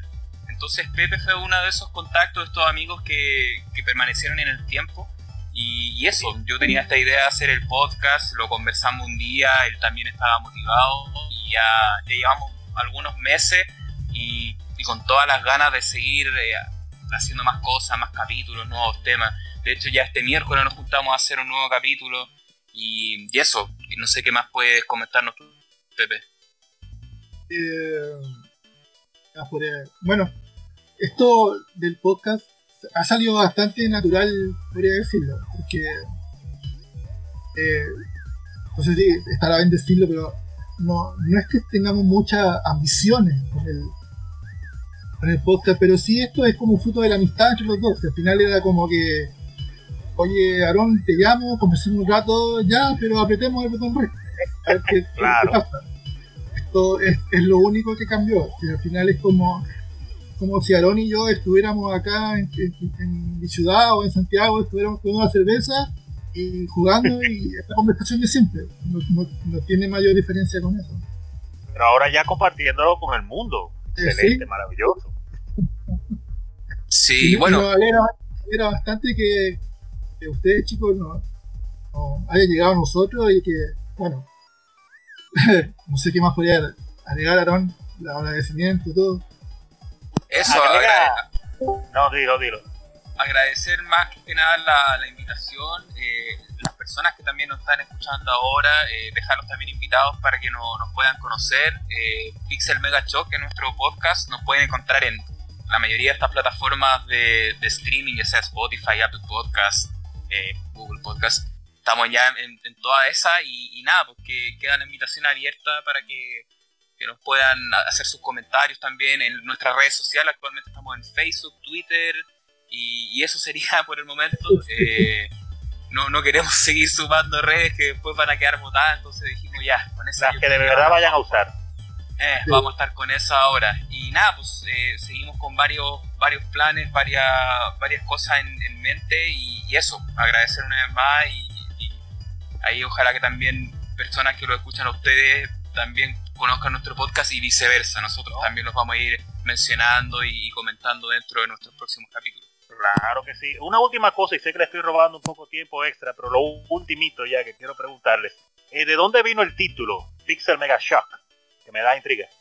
Sí, eh, en verdad fue un brainstorming, porque cuando dijimos ya tengamos el, el podcast, empezaron a salir varias ideas. Empezamos a notar de todo tipo de, de palabras un poco cliché, de pixel, todo eso. Entonces, yo me acuerdo que el Pepe fue el que puso la primera idea, ¿cierto? Pepe, tú dijiste Pixel Shock. Entonces, yo dije sí, Pixel Shock, pero le agregué el Mega como esta frase que usaba Neo Geo, el Mega Shock. Cuando decía 100, 100 Mega Shock Neo Geo. Y, claro, y tiene mucho de este como... Esa era la idea, que tuviera este, estos nombres pretenciosos que tenía el hardware de esa época, como Blast Processing, Mega Shock, qué sé yo, oh. todas esas cosas. Entonces esa fue como la, la idea. Ah, y bueno, y mencionar que también el arte que utilizamos nosotros, que es de, todavía no tiene nombre, pero es como un personaje cabeza de televisor, eso lo, lo diseña Pepe, porque Pepe él es diseñador, entonces...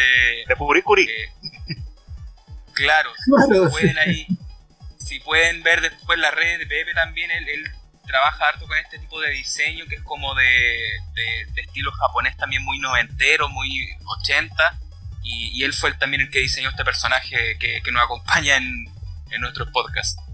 Excelente, voy a seguirlos en Twitter. Ahora, ahora mismo solo estaba siguiendo su podcast, pero también entonces lo voy a seguir para pues, conocer el arte.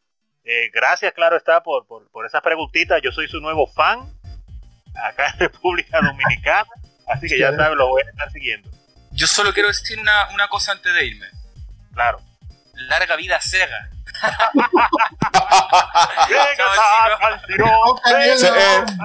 No, seguimos, seguimos en contacto, amigos. Ustedes saben que más adelante anunciaremos alguna, alguna, algunos proyectos que tenemos, estamos cocinando. Pero por ahora vamos a seguir con Street of Rage. Chao, chicos. Ah, que estén muy bien. Pásenla bien, amigos. Gracias por la, por la visita y se les quiere mucho. Eh, bueno, vamos eh, a retomar todo lo que tiene que ver con Street of Rage. Y debemos ser el plato fuerte ahora. Sí, pero antes de eso hay que darle voz a los oyentes y debo decir que bueno, se nota que a la gente le gusta esta franquicia porque hay bastantes comentarios. Eh, nosotros dejamos la publicación en nuestras distintas redes sociales preguntándole a la gente sobre qué pensaban de la franquicia de Street of por lo menos la trilogía original. Y bueno, estos son los comentarios. Nos comenta arroba Jesús 86cr. El 1, el primer Street of Rage, es el mejor para mí. Es el que más jugué y disfruté, aunque objetivamente el 2 sería el más completo de la trilogía. Su música es una delicia, sobre todo la inolvidable melodía de la intro de la 1. Eso es historia patria. Abel Caramanzana Jr. nos cuenta mi saga favorita para Mega Drive Me gusta más la música de la primera parte, aunque se dice que Yuzo Koshiro se coronó con la segunda. Yo me inscribo en esa escuela también, de, lo que nos gusta más la primera. Y el juego no sería lo mismo sin su música. Es un beat up divertidísimo. Lupusi, nuestro amigo del arma, que no, no, bueno, del arma, no, del alma, eh, que siempre nos está dando su calorcito ahí por Twitter, nos dice, me parece una de las mejores del género, o sea, la, saga, mi entrega favorita es el 2, aún no he jugado el 4, y mi personaje favorito es Blade Fielding, a Happy Jim. Y la música es brutal, creo que se dejó, que dejó clara, que quedó clara mi opinión de la saga. Paura Trades de, eh, bueno, el podcast El Batallón Pluto, que también es un podcast que recomiendo mucho. Dice, mis favoritas serían en este orden, 2, 4, 1 y 3. Yo creo que ese orden poca gente te lo, te lo va a debatir. Y tenemos a nuestro amigo Alberto que nos deja aquí, bueno, nos estaba echando vaina con su Mega Drive y su Estricto Rey en su pantalla plana. Eh, y nuestro amigo Edgar, cariñosamente papucho para los amigos, dice, mi favorita, mi favorita fue la 2. Los terminé todos, incluido el 4, pero como el segundo lo disfruté, pero el segundo lo disfruté más plenamente. Incluido jugándolo con compañeros, la música excelente, la mejor de las tres entregas de Genesis, eso no cabe duda. Eh, por Facebook nos comenta a Mauri Parra Abreu que le mandamos un saludo desde aquí, un abrazo y que continúe su mejoría. Dice: Para mí es el rey de los beaten up de los 16 bits. Su música, su estilo visual, sus movimientos, todo está tan bien armonizado que casi 30 años después se disfruta bastante todavía. Rader Graterox nos dice: Solo jugué la 2, muy buenos recuerdos. El soundtrack es excelente y especialmente el tema Dreamer las dos, le digo que es un. que la dos no se le puede poner gran pero. John Bobis, y aquí cojo aire, nos comenta. Junto a los Dobles Dragon, los beaten up de mi infancia, quizás el anterior le superasen mis recuerdos ya que se mantuvo más homogéneo en sus tres entregas. Estrito Rey se me hizo infumable, ya lo hemos dicho, no debió pasar, pero aún así lo disfrutaba mogollón. Recuerdo que el primero que jugué era el 2, pero el primero lo, disfruté más. De hecho, su banda sonora la tarareaba a todas horas. Mi personaje favorito es Play, aunque debo decir que en la época que lo jugué, teniendo 12 años, nulo conocimiento de inglés y viendo aquella Blaze con la minifalda repartiendo leña a puncarras por callejones a lo que no me metería ni borracho, siempre creí que el argumento del juego que ella era una prostituta que se defendía de los pandilleros que intentaban abusar de ella. Venía, des... Venía en el bar de al lado y el Mortal Kombat. Esperaba lo peor del mundo. Lo sé, menos mal que hemos crecido. Y nos queda todavía, le digo que, que la gente se emocionó, pero John Bobby me ha matado con No, no, excelente. Él puede hacer un fanfic con eso. Y los comentarios de los amigos de Instagram, que no se me no se olvide. Sosa Johnny08 nos dice: Debo reconocer que aún tengo mi Sega Genesis porque este es uno de los, de los videojuegos beaten up que más adoro. Su saga es legendaria. Cada entrega vale mucho. Eh, si tú te haces ciego con la 3, sí. Siempre me encantó, sobre todo la dice mal asunto. Es verdad que mal asunto es un, mal asunto con todo. Siempre me encantó, sobre todo la 3 cuando pude jugar con el canguro. Me daba mucha risa como peleaba. Es que tiene. Eh, es simpático, pero es de las cosas que se ve tan bizarra en ese juego. FR Candelario 19 nos dice: el mejor juego de todos los tiempos. La primera parte es la mejor en todo y la música, uff. Y todavía después de su lanzamiento en 1991 lo escucho en mi vehículo y en mi casa. Increíble esa intro. Eh, Gracias a todos los amigos que nos han dejado su comentario. Como hemos visto, a la gente le. O sea, Street Rey levanta pasiones. Eh, saben amigos que nos pueden seguir por todas nuestras redes sociales, Instagram, Facebook, Twitter y nos pueden comentar sobre cualquier cosa eh, relacionada con videojuegos eh, retro y si quieren comentar, bueno, tienen problemas amorosos, tratamos de buscar la solución por aquí también, si eso es lo que quieren. Le buscamos cierto Control Master también. Pero bueno, vamos al ruedo. Vamos al tema que nos compete, que no, no es el pete. Y es todo lo relacionado con el Street of Rage 2. Tras el éxito de la primera entrega, Yuzo Koshiro mostró, interés en desarrollar la secuela. Para ese entonces, él su y su madre, eh, Tomo Koshiro, bueno, él, su madre y su hermana habían fundado un estudio llamado Anshin. Y eh, Sega los puso a prueba. Les dejó a cargo del desarrollo del Sony de Heco para Game Gear.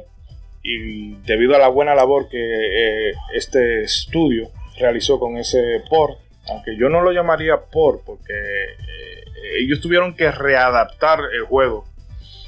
Eh, básicamente rehacerlo para esa, para esa consola. Pero el caso es que Sega quedó tan contento con los resultados que le dijo, no, no, está bien, le vamos a dejar el desarrollo, el desarrollo a ustedes. Eh, a la cabeza del proyecto estaba Ayano Koshiro, hermana de, de Yusho Koshiro. Bueno, que es un negocio familiar lo que tenían.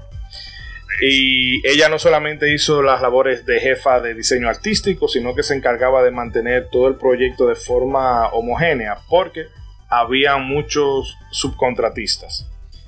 Eh, ella comentaba que esta era como una de las partes más frustrantes del proyecto, porque los sprites que le solían entregar no coincidían con los estándares o la visión que ella tenía y tenía que mandarlo a que lo rediseñaran. Muchas veces la tipa hacía como tal, ok, lo voy a hacer yo mismo, o yo misma en este caso. Eh, y además, ella era el enlace entre Sega y Anshin, o sea que Sega le decía, tienen que hacer esto, y lo de Anshin decía, bueno, mira, dile a Sega que queremos hacer tal cosa, y ella le pasaba el mandado. También se encargó de lo que eran los ataques, los movimientos especiales, así como eh, el daño que podían causar cada uno dentro del juego. Ayano también fue la responsable de la desaparición de Adam como personaje jugable, porque ella entendía que mientras Axel y Blaze eran personajes que tenían como ese carácter distintivo, es decir, eh, Axel era ese personaje balanceado y Blaze era el personaje, el personaje rápido, Adam como que se sentía que no, tenía una característica distintiva propia, por lo que se decidió, bueno, vamos a usarlo como plot device y por eso se, se, eh, orquestó lo del secuestro, que es el motor de la historia principal. Eh, ah, pero para compensar la ausencia de Adam, se agregaron dos personajes nuevos. Max, que es un luchador que juega a base de, un grappler. Y Skate, el hermano de Adam, que es pensado para los jugadores expertos, porque ese, ese chamaquito es... Eh, en realidad eh, eh, es muy ágil y todo eso, pero tiene su truco aprender a manejarlo. No sé si quieren comentar algo de lo que hemos mm, presentado hasta ahora, chicos. Que metieron esa excusa ahí en la historia para sacar al negro ¿Por qué, no podían sacar al rubio? Pero no podían secuestrar a Axel? Pero metieron otro negro, o sea que... El manito ahí, que lo movieron por, por bacanería y cosas, pero le quitó protagonismo. Era para sembrar al rubio como protagonista. Intercambio covalente. Eh, eh, no, fue, no fue equivalente eso, no. Pero amén. Pero quedó bien, así que no me puedo quejar. Y por lo menos no hicieron como otras sagas que lo borraron totalmente, sino que lo introdujeron a la historia me parece muy interesante el asunto de la hermana de, de Koshiro Ayano, que entonces es como la otra virtuosa de los negocios, que estaba inclusive encargándose de las relaciones entre Sega y Ancient. Así que me huele como que ella es el cerebrito detrás de Ancient, totalmente ahí. Dijo, esto le podemos sacar dinero, vamos a meterle mano. No, yo creo que es más la, la mamá. Porque la mamá? la mamá era la que se encargaba de la parte administrativa. Ella sabía, tú, ella parece que dijo, tú dibujas, tú compones. Mira, mi hijo, vamos a hacer, vamos a hacerlo de cuarto en esta. Y, ella se dio cuenta que yo era duro, ustedes son duros, lo van a llamar porque ustedes son buenos. Vamos a hacer una empresa temprano y independizarnos temprano. Eh, y Edric, anda por ahí. Está, está ahí calladito. Ese, ese trabajo cabe, Ahora te escuchas, pero como que le estuvieras poniendo la mano delante del micrófono. Como lo estuviera tapando con la mano. ¿Te escuchas? Lejos. Como que lo estuviera tapando con la mano el micrófono. Ok, entonces. Y ahora mejor. Eh, se sigue oyendo lejos todavía. Oye, como si lo estuviera tapando. Espera, espera. Bueno, en lo que Edric resuelve el inconveniente técnico, vamos a seguir con. Eh, ¿Te escuchas? Aló, ¿me escuchan? Ahora sí. Ahora sí mejor. Iba a, a decir, eh, antes de que Eddie dijera eh, entrar ahora, que esa, esa Sony de Hedgehog que ellos hicieron para Game Gear, en el, precisamente en el, en el especial de nuestros amigos chilenos, eh, pusieron una de las músicas y es verdad que el fuerte de esa gente es la música, porque el Game Gear con la poca capacidad sonora que tiene, y le hicieron unas canciones a ese juego que suenan hermosas, la verdad, para hacer Game Gear. Definitivamente. No, es que. ¿Se escucha bien ahora? Sí, Sí, Déjame hacer una, una breve incisión para empatar con lo que había dicho Ronzo. Que precisamente el buen hacer que ellos tuvieron con esa versión de Game Gear fue lo que a la gente de Sega le dijo, no, no, ustedes pueden. Porque realmente yo me, me parecería extraño, yo siendo un, un ejecutivo de Sega, que el compositor se acerque a mí y me diga, mira, yo tengo un estudio y quiero hacer la secuela de el título que fue un éxito comercial y que prácticamente ayudó a, a, a la par que Sony a poner a tu consola en el mapa. Y tú vas a decir, bueno, pero ¿qué, cre- qué currículum tienes tú? Y bueno, Sega sufría también de hacer eso, porque recordemos que lo hizo con, con Treasure, de yo te voy a poner una labor, tú la haces y dependiendo del resultado, pues te doy el gol. Eh, perdona, Edric, cuéntanos lo que ibas a decir. Eh, bueno, no, yo tengo para decir con respecto que a, a la saga de Streets of Rage, que lamento mucho decirlo y que los colaboradores chilenos se hayan ido, porque a mí me gusta Streets of Rage 3, pero el problema es que se llama Streets of Rage 3. Si Streets of Rage 3 se llamara Streets of Rage 2 y la 2 fuera la 3 y, y, y cada dos quizá ponerle lo de correr, la saga fuera la trilogía perfecta.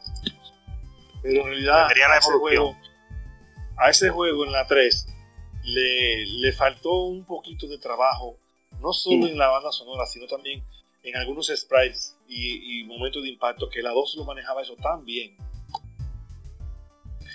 definitivamente.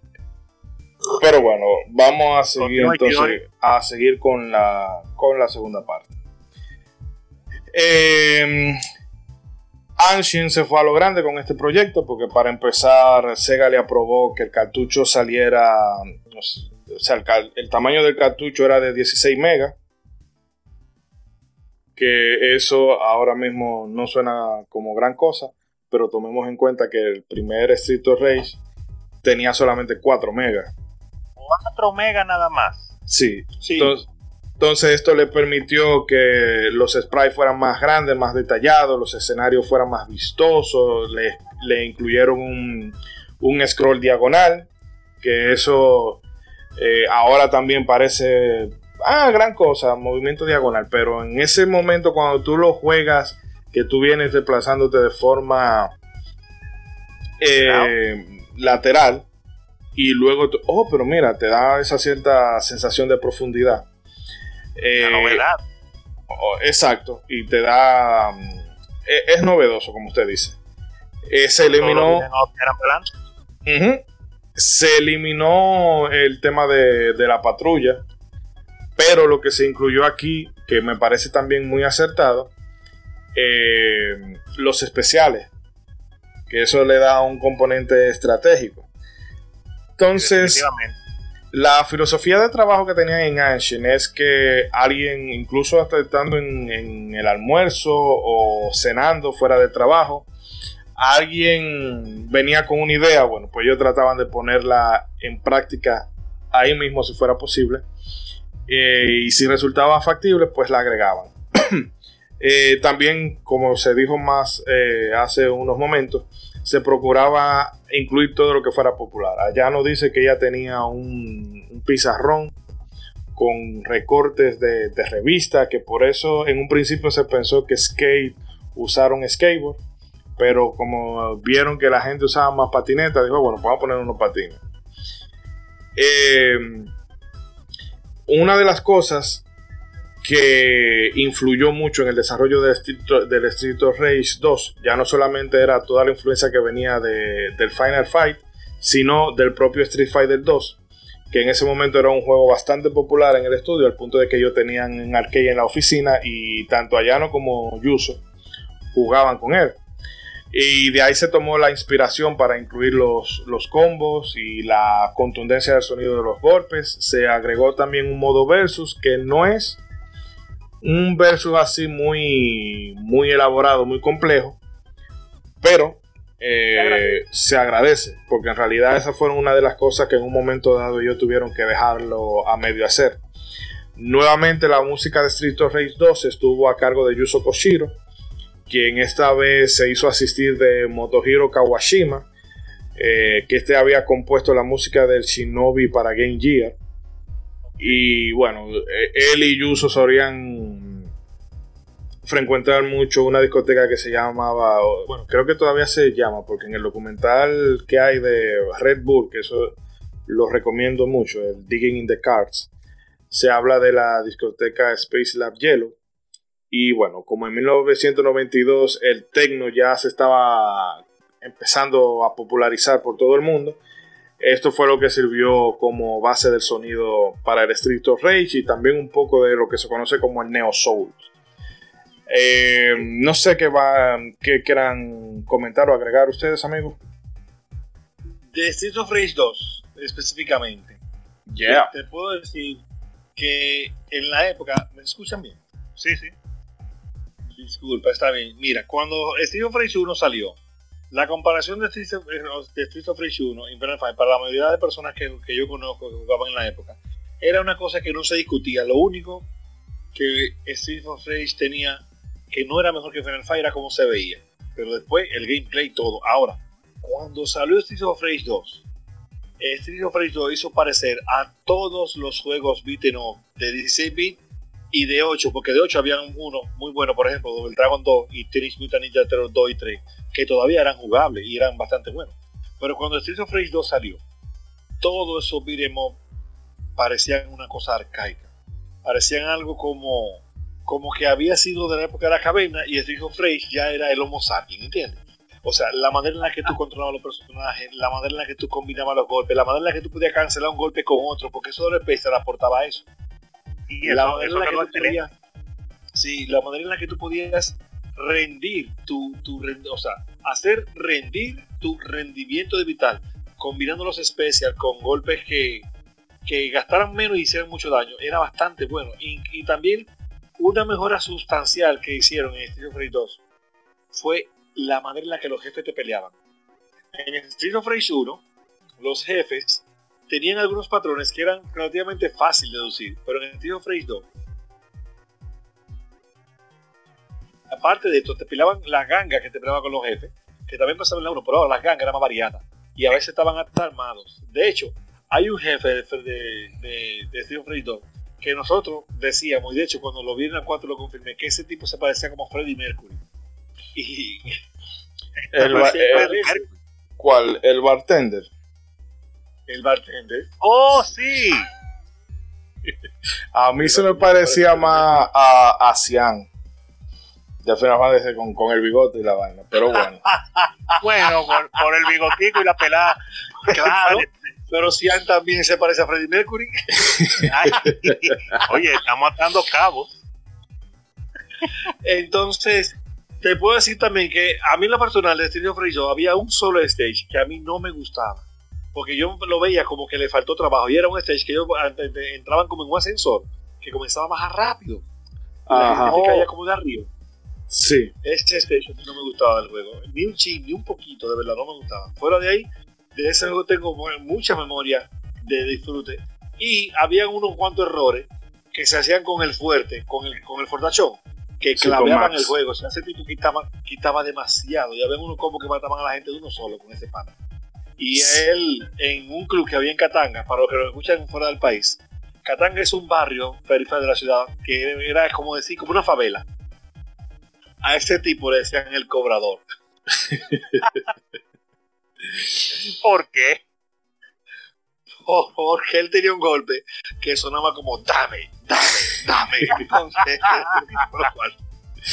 No, pero mira, que esa es una de las cosas que decía Yano Koshiro, de que eh, el personaje de Max se agregó porque a Yuso le gustaba jugar con, con o sea, personajes tipo Sangif que te agarran y te extraen.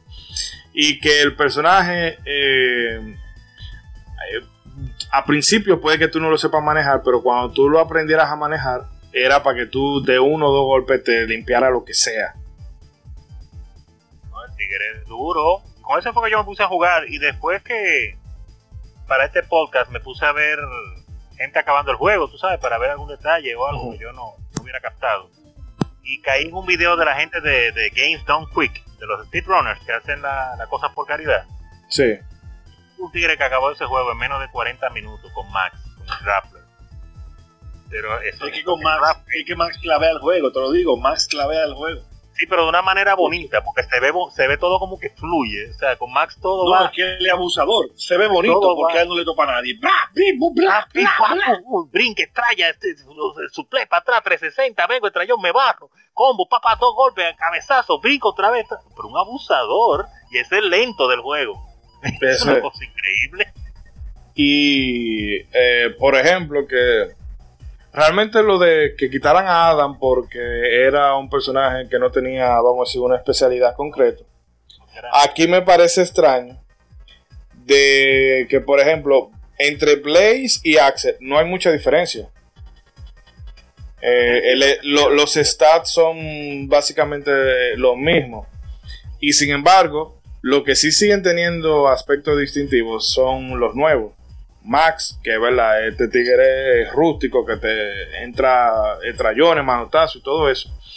Y eh, Skate, que Skate obviamente ya era para gente que tuviera un poco más experiencia porque ah, la única ventaja real que tiene es que es rápido, pero no causa la misma cantidad de daño. Entonces, eso me parece extraño, de que no tengo a, quito a Adam porque no tiene eh, un elemento distintivo, pero entonces los dos que dejo tampoco se diferencian mucho dentro del juego. Es que esos son Ryu y Ken. Usted puede tener dos repetidos, pero tres repetidos son demasiados. Entonces es multitud. Ya, hombre y mujer, ahí está. Eh, una última cosa respe- respecto al 2 es que, bueno, Sega estaba, tenía en consideración la importancia del título para, eh, para el mercado, por lo que en un momento eh, llegaron a presionar a Anshin para que el juego le diera, miren, denle rápido que queremos esto en Navidad. Y Ayano Koshiro dice que ella hasta lloró en ese momento porque es que había muchas cosas que todavía ellos querían implementar, pero como quiera, ella se le paró en dos patas y dijo, no, espérense. Eh, dennos tiempo porque esto lo estamos cocinando, lo estamos cocinando bien, está quedando chulo. No nos metan presión ahora. Y bueno, eh, Sega terminó dándole, está bien, vamos a darle el visto bueno. Pero aún así, eh, ella dice que de lo que se tenía contemplado establecer en el juego solamente se pudo, eh, eh, vamos a decir, conformar solo el 90%, que se quedaron algunos detalles, incluido lo, lo del modo versus, que hemos dicho que ha quedado muy básico. Bueno, pues ellos querían hacer algunas cositas más, pero por razón de tiempo dejaron el juego hasta ese punto. Y es así que finalmente Street of Rage 2 se lanzó en diciembre de 1992 para Japón y en el mes siguiente, o sea, enero de 1993, para América y Europa. Eh, Ellos pensaban hacer más de lo que hicieron. exacto. Es que, ellos le pusieron amor Wow. a eso. es que imagínense, en ese entonces 16 megas es como que te digan que tú vengas de la generación de, del DVD y te digan, mira, toma un Blu-ray que te caben hasta 50 gigabytes. Como, como que la gente de Nintendo, con- cuando el 64 hubieran dicho que en el futuro la memoria iba a estar a Chile. Exacto. Entonces, eh, yo de... ese, ese, ese era uno de los argumentos cuando debatían en aquel entonces los seganianos y los nintenderos de, Ah. Sega- de, de Street of Rage y Final Fight. Ujú. En, la, en el caso de la 1, Street of Rage 1 tenía 4 megas y Final Fight tenía el doble, Oye, eso. 8. Ahora eran 8 o 6, o sea que aún con más memoria no tenía mejor gameplay. definitivamente. Y entonces en la 2, pues entonces vino Street of Rage y le dijo, "Ah, pues toma, mira, así es que se usa la memoria. Coge ahí. No, realmente que la 2 es uno de esos pocos juegos, no pocos, sino que ya últimamente son, son menos frecuentes, en el que tú lo juegas, a pesar de todos estos años, y tú lo juegas y tú te vives diciendo a ti mismo, es que yo no me creo que este juego sea tan bueno. Y una de las cosas que a mí me desluce el 3 es precisamente lo que hicieron con el sonido, ya no solamente la música, sino los efectos de sonido. No suenan feos. Y suena, yo digo, pero es que eh, es un paso atrás, porque eso era, ellos entendían que, bueno, la, eh, el jugador tiene que tener esa gratificación de que cuando conecta el golpe, se sienta, eh, que sea algo grat- eh, gratificante. Y realmente es una de las cosas por las que a mí el 2 me encanta, simple y llanamente por ese, ese efecto de sonido y la música, así como los escenarios, que realmente es cierto que el Sega no se podía prodigar en alguna de las capacidades que tiene Nintendo, qué sé yo, que si modo 7, que si transparencia, que el diablo y su hermano. Pero ellos supieron darle vida a los escenarios. Porque incluso es muy chulo ese efecto de que parece que la, que la luz de los faroles se refleja en el piso. Y, o sea, le da ese, ese sentido de, de nocturnidad que realmente esa es una de las cosas que yo entiendo que diferencia sobre todo eh, a eh, Street Or- eh, por lo menos el 2 y el primero de, de Final Fight, que es ese ambiente nocturno. que se siente. Y, y una cosa que iba a decir, detalles gráficos, obviamente, de la evolución del 1 al 2. El, el asunto, en la 1 tiene una parte cuando te ponen caminando por la playa y que cae como una lluvia por un momento, que, no, que la verdad no puede verse más fatal, porque son grupos de raya. Y ellos en la 2, como para redimirse, pusieron una escena igual, así donde se ve un momento que cae la lluvia, para que tú veas como, miren, hey, ya sabemos cómo hacer la lluvia, ya tenemos los megabytes para hacerlo. Y ahí la lluvia sí se ve bien. Fue como hacerte sentir ellos que lo hicieron. E incluso a mí me gusta eh, una cosa que ellos hacen en el, en el 2. Bueno, en el 1 pasa, pero no es tan, no es tan intuitivo de ver.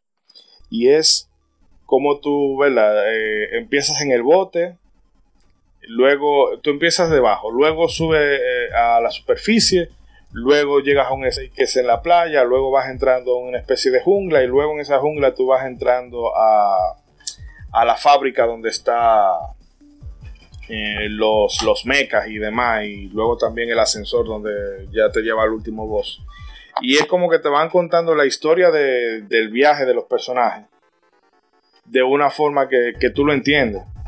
O sea, quizás tú no, tú no, si tú no tienes el, no tienes diálogo y quizás no, no tengas el manual, pero tú te das cuenta, ah, bueno, que ellos están viajando del punto A al punto B. Sí, lleva una, consecu- una secuencia. Hmm. Eh, Edri, ¿quieres comentar alguna cosa? No, no, en realidad eso que dices es cierto y, y se sentía como que había una especie de continuidad lógica entre los stages. Algo que, ¿qué te digo? Que más adelante como que no pasó. No voy a... Definitivamente. Ahora, ese asunto, principalmente fuera de la música, volverlo a mencionar, ese asunto de cuando ellos se concentraron, inspirados, como usted menciona en Street Fighter 2, ese asunto de los combos, de que se más, más, así mismo como la, la continuidad de los mundos, cuando iba pasando, la continuidad de los golpes con los personajes, que tú sentías que podías combinar esto con esto, con aquello, los movimientos especiales que te pusieron dos, uno normal, que no te gasta vital, si a menos que, que de verdad funcione para algo, que te sirve defensivo, y otro que definitivamente ofensivo, que si te gasta vital, lo pega o no lo pegue. Entonces, más todos los estrellones, los movimientos y todas esas cosas, y cómo se cancelan uno con otro.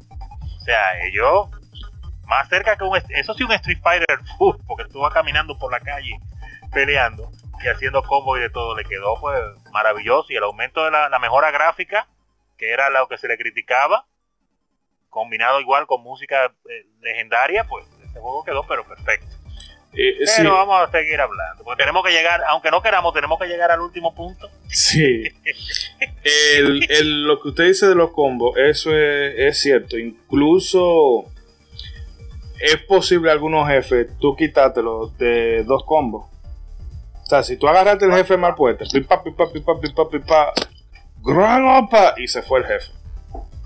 Porque esa era una de las cosas que yo precisamente, aunque crecí principalmente jugando Final Fight y me encantaba, era una de las cosas que me molestaba, la repetición de- del asunto de los combos, pues, botón, botón, botón, botón y ya, para aquí para allá. Sentía que le faltaba como algo más, pero decía, bueno, es un beat'em up, así son todos, así que vamos a cogerlo suave. Hasta que tú te topas con Street of Rage ves otra cosa diferente. Dice, oh, pero hay un mundo más allá, adelantado a su tiempo. Hmm. Una cosa. Y bueno, como hay que seguir, vamos entonces a llegar a la oveja negra de la familia. A la oveja negra de la familia. Y es que Street of Rage eh, vio la luz en 1994, en un punto en el que realmente ya el género de los beat'em ups no gozaba de la misma salud que en el momento en que, por ejemplo, pudo haber salido Final Fight o el mismo Street of Rage 2. Y este desarrollo cayó en manos de Noriyoshi Oba, quien volvió a reunirse con el equipo de Street of Rage original.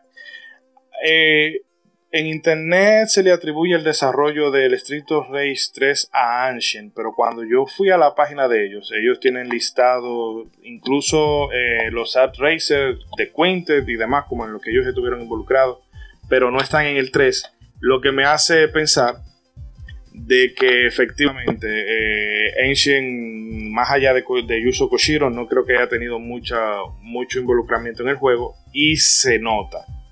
Y no van a querer haber estado involucrados tampoco después. Yo, yo no me pusiera en la lista tampoco. Yo, no, te pongas ahí, no te pongas ahí. Bórralo, bórralo. Pues bien, una de las principales novedades que tenía este, esta nueva entrega era la carga narrativa en la que nos presentaba secuencia de diálogos al final de, de cada stage.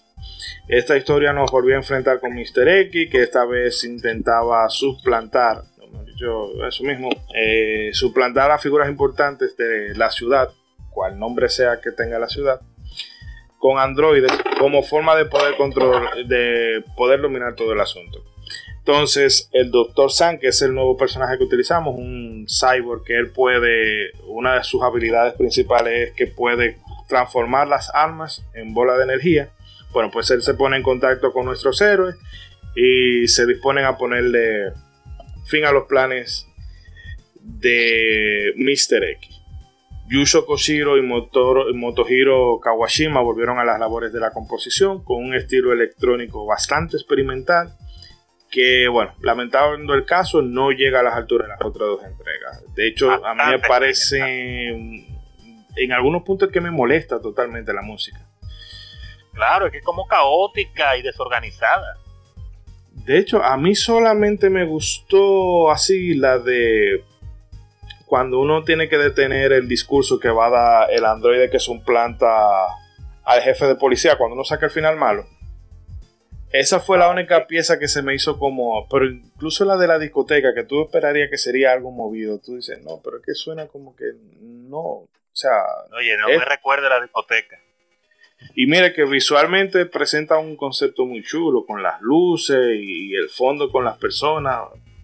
Pero es, es que la música y la jugabilidad en ese juego hubo algo como que le faltó que, lo, que se le puliera. E incluso me parece también que este cartucho, Edric, no sé si tú me puedes confirmar, era mucho más grande que el del 2. Digo, cuidado si no el doble. Sí, eso era- De hecho, cuando lo anunciaron, eso fue que dijimos en la época, dijimos, wow, tiene tanto mega, ya tú sabes lo que podemos esperar. Y salió esto. Oh. Yo dije, ¿qué fue? Hmm. ¿Qué pasó? Oye, pero una Eh, cosa que uno no se le explica. Mira, mira, mira. Este segmento para mí va a durar poco, porque para mí, yo, yo lo resumo así. Pero tenemos que hablar, pasar. tenemos que hablar. Ese juego no debe pasar. Oye, ese juego tiene peores mecánicas que las, que las anteriores, a excepción de que corre. Hmm. O sea, eso es lo único que yo, que, el, que los personajes que corren, tú sabes. A mí no me gustó. Oigan, yo ese juego lo acabé para poner, poner en la mascota y ya no lo jugué más nunca. Las otras Streets of Rage, en la época yo las acabé y las acabé en el modo de dificultad más alto. La 3 no. La 3 yo acabé en normal para decir la acabé y ya. Salí de Ya, eso. a, mí no, me- a mí no me gustó ese juego. Termine, Moisés, para que podamos hablar Sí. más tranquilo de Trio Break 3. Vamos a salir del guion primero. Bueno, jugablemente Street of Rage 3 eh, trajo algunas innovaciones como la posibilidad de correr, que antes eso solamente lo podía hacer Skate, eh, rodar para esquivar daño, un Blitz Attack nuevo, eh, que este se va mejorando eh, conforme tú aumentes tu score. Eh, y bueno, las armas ahora tienen un ataque especial, algunas, no, no sé si todas o cómo va eso, pero hay armas que no, no tienen esa, ese ataque especial.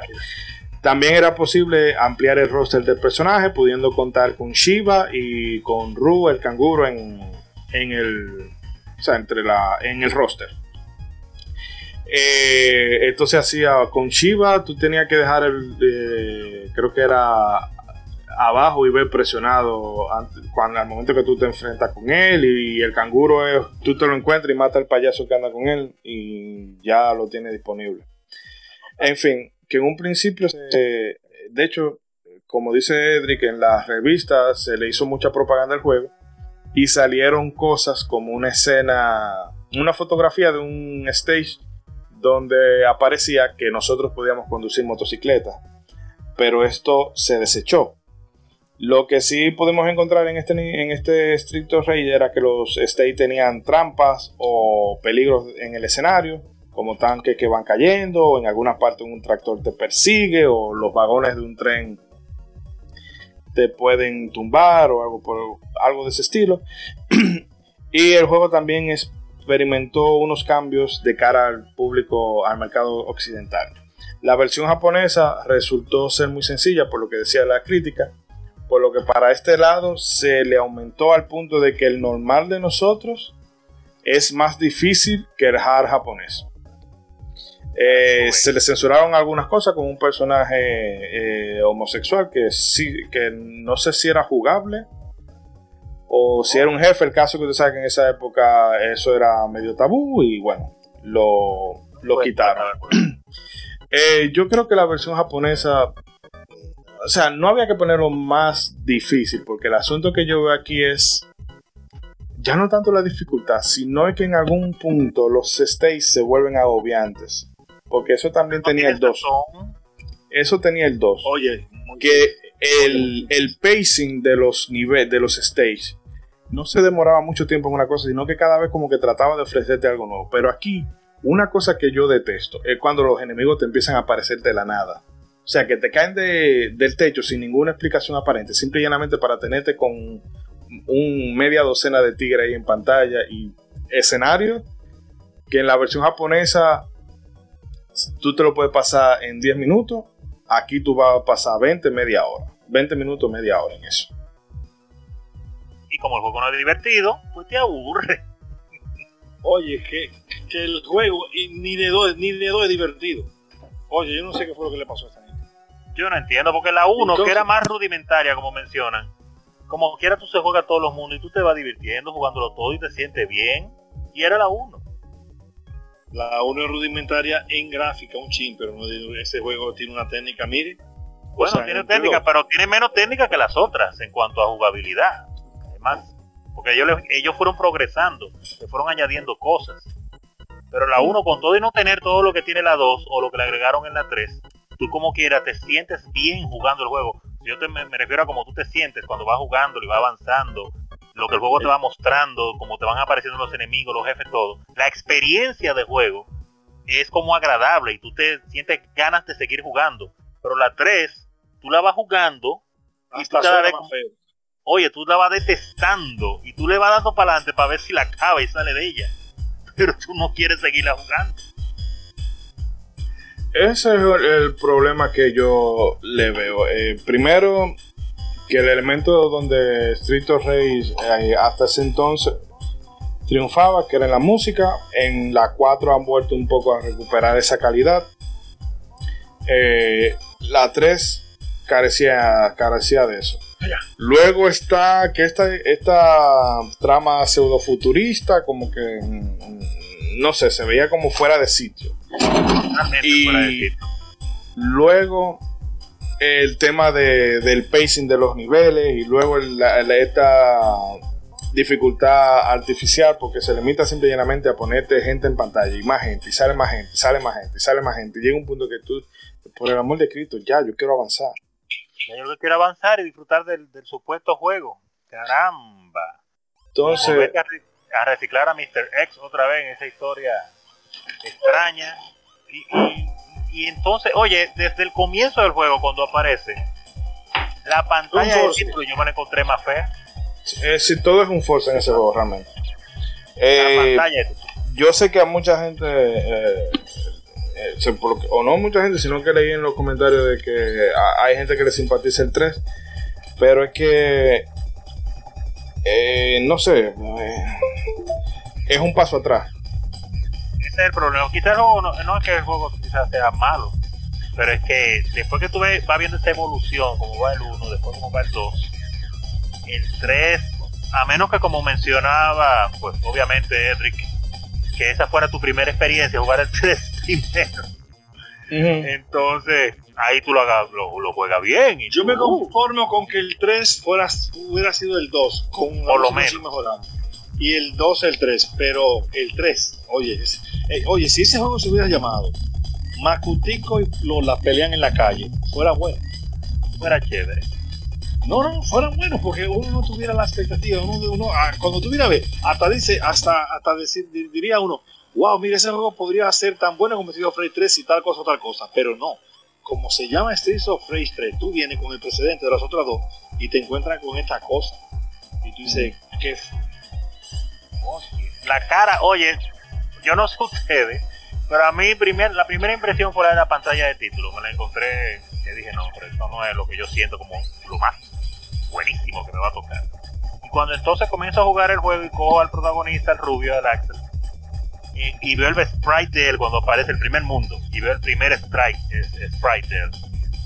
Yo no sé, pero él tiene, yo lo sentí, la expresión del rostro de él, como que él está jugando obligado, como que él se siente mal peleando hasta eso como que me transmitió algo negativo a mí, como que, yo sé que está quillado porque tiene que pelear en la calle, pero él tiene cara como de deprimido, ¿eh? Como que está en depresión. Oye, de, entrada, de entrada, sin yo saber nada que el juego iba a ser malo ni nada, esa fue mi impresión y ahí lo comencé a jugar. Ese personaje nuevo, el Dr. Sand, que es mitad robot, me lo encontré totalmente fuera de sitio y no me gustó para nada, para nada. Este personaje. Yo juego más fácil sí con la muchacha, con, Blaze, con Axel eh, y, el hermano de, Adam. Perfecto, los acepto más fácil. Me gustó el asunto eh, de la evolución de que le pusieran que corriera, porque eso me hacía falta en los otros juegos. Y que tú pudieras cambiar de, de planos rápidamente. Digo, oh, tú ves, son elementos que se le añaden al gameplay para hacerlo más interesante. Eh, y el asunto de los poderes especiales que se notaran con algunas armas, ataques diferentes cuando tienes el arma. Muy interesante. Pero a la hora de integrar todo eso en el juego para que fuera una experiencia como mejor que la de la 1 y la de la 2, no para nada lo sentí para nada. Bueno, es deprimente. Sí, no, yo incluso vamos a dejarlo aquí para no, o sea, para que veníamos tan entusiasmados hablando de la cosa, para no, no dejar la nota tan o sea, la, nota discordante tan prolongada.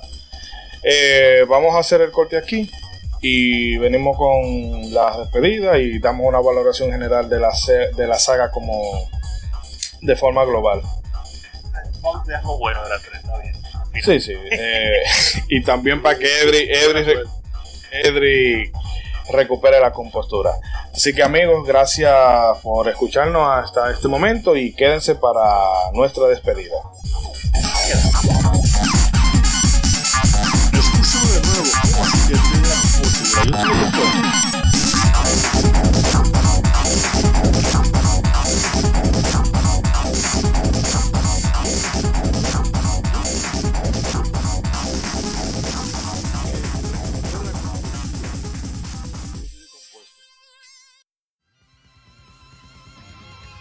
Somos Legión, somos gamers. Legión Gamer Podcast. El gaming nos une. Un podcast enfocado en tratar juegos de actualidad y del pasado con la relevancia que merecen. Puedes escucharnos en iBooks, Spotify, TuneIn y demás plataformas de podcast de tu preferencia buscando Legión Gamer Podcast. Recuerda seguirnos en las redes sociales como Legión Gamer RD. Visita nuestra página de Facebook para que seas parte de nuestros streams de las Gamefemérides, donde conmemoramos algunos títulos jugando en su aniversario. Porque todos jugamos, el gaming nos une. Legión Gamer Podcast. Para recibir más de nuestros contenidos, no olvides suscribirte a nuestras redes sociales. Búscanos como Modo 7 Podcast en Facebook e Instagram y como Modo 7 Pod en Twitter. Modo 7 Podcast. Síguenos.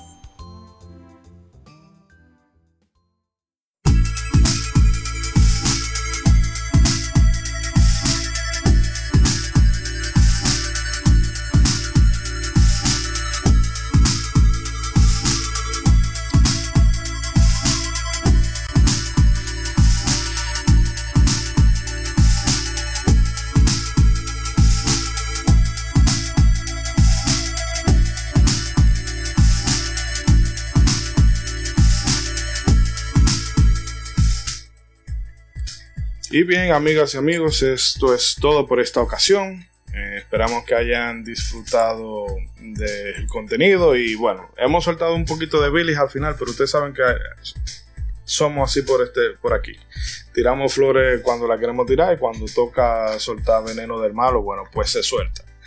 Eh, Ronzo, eh, sus últimas palabras, no sus últimas palabras en vida, sino sus últimas palabras para despedir el episodio de hoy. Gracias, gracias por no fusilarme. Eh, no, que decir eh, con respecto a esta saga de Street of Rage, maravillosa en general, aun cuando considero que finalizó con una nota baja en el, Sega, en el Sega Genesis con la 3. No un juego malo, pero sí que no eh, llenó las expectativas. Y con un personaje que definitivamente no me gustó mucho. Pero Street of Rage desde la 1 es un juego que te abre los ojos y te pone a pensar, para, principalmente para los nintenderos que no, por ser tan fanáticos de Nintendo, no experimentaron alguna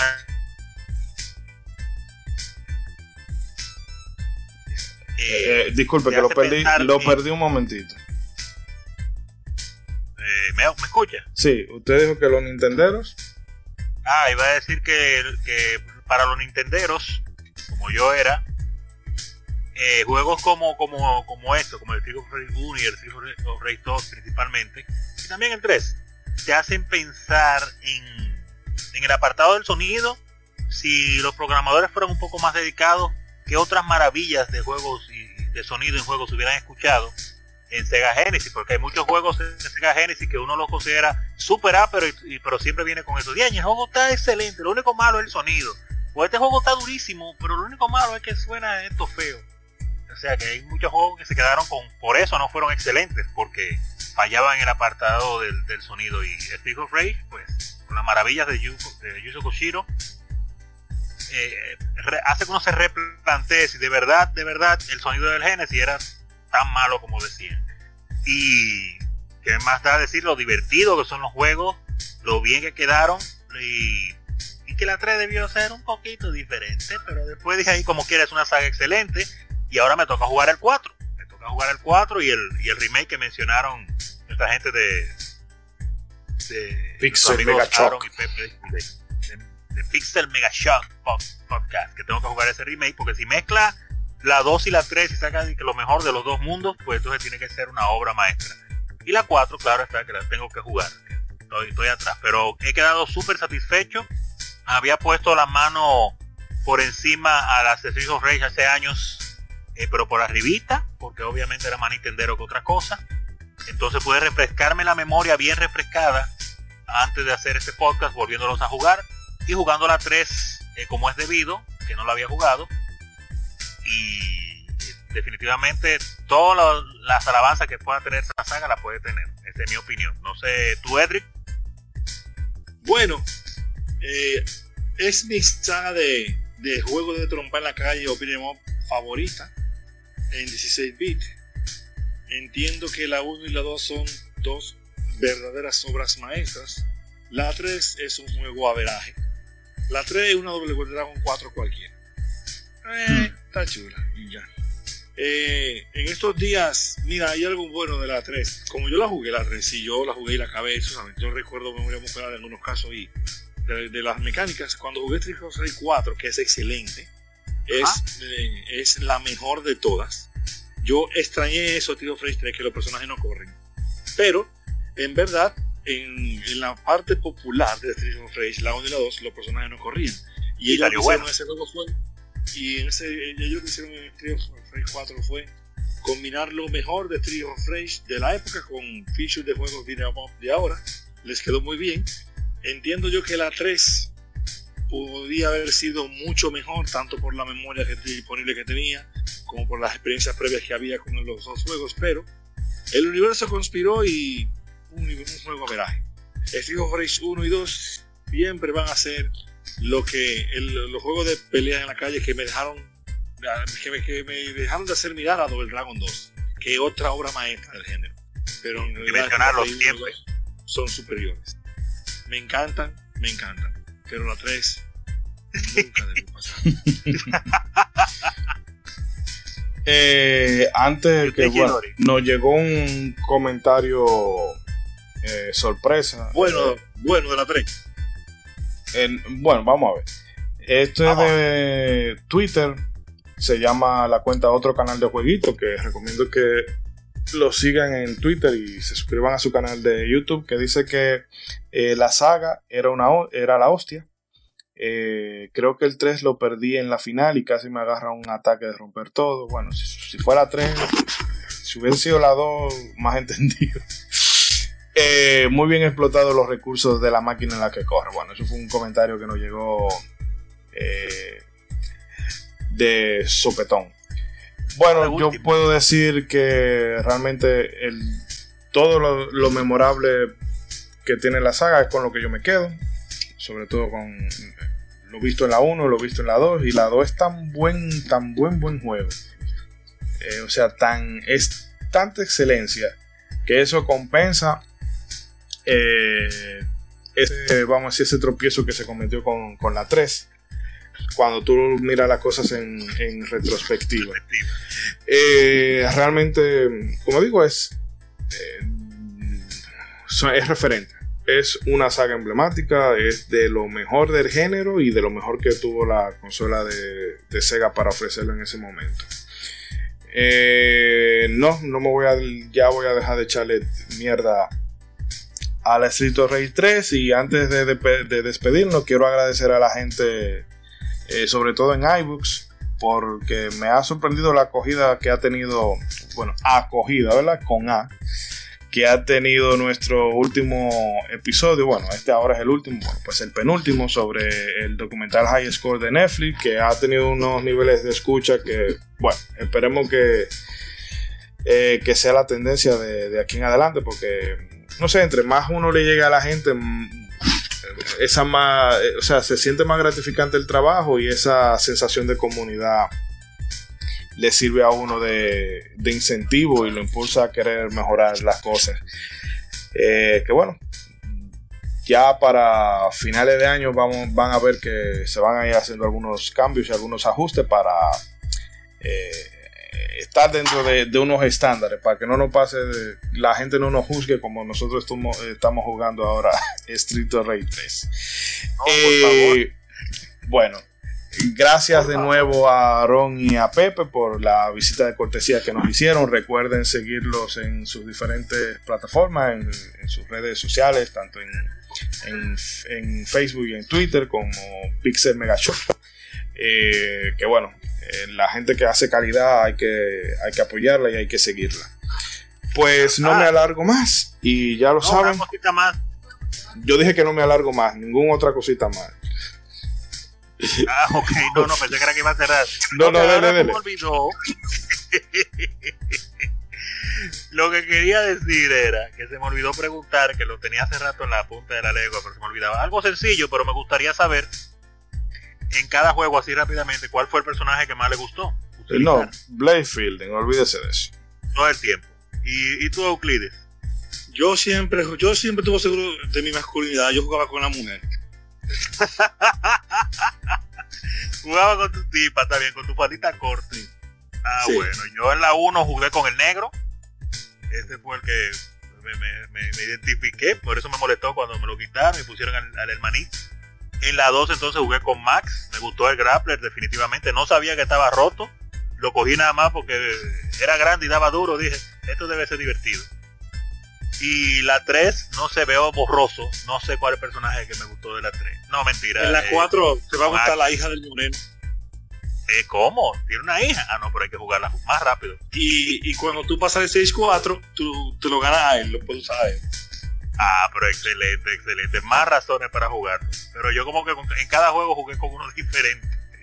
Así es la vida, pero me gustó, me gustó, me gustó. Menos Doctor San ese. Ese no me gustó. Bueno, pues ya con. Moisés, pero di tú con quién tú jugabas. No, Ah, yo lo ya dije con, con Blaze Fielding. Yo a veces jugaba con Axel cuando no quería complicarme mucho.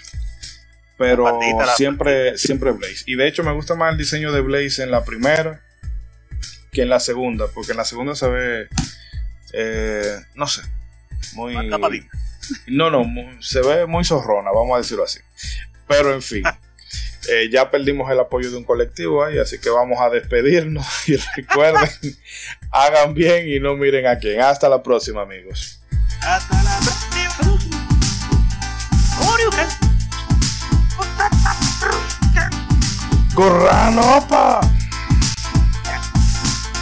Ojalá sigan sacando más of Rage. 20 y pico de años después, miran único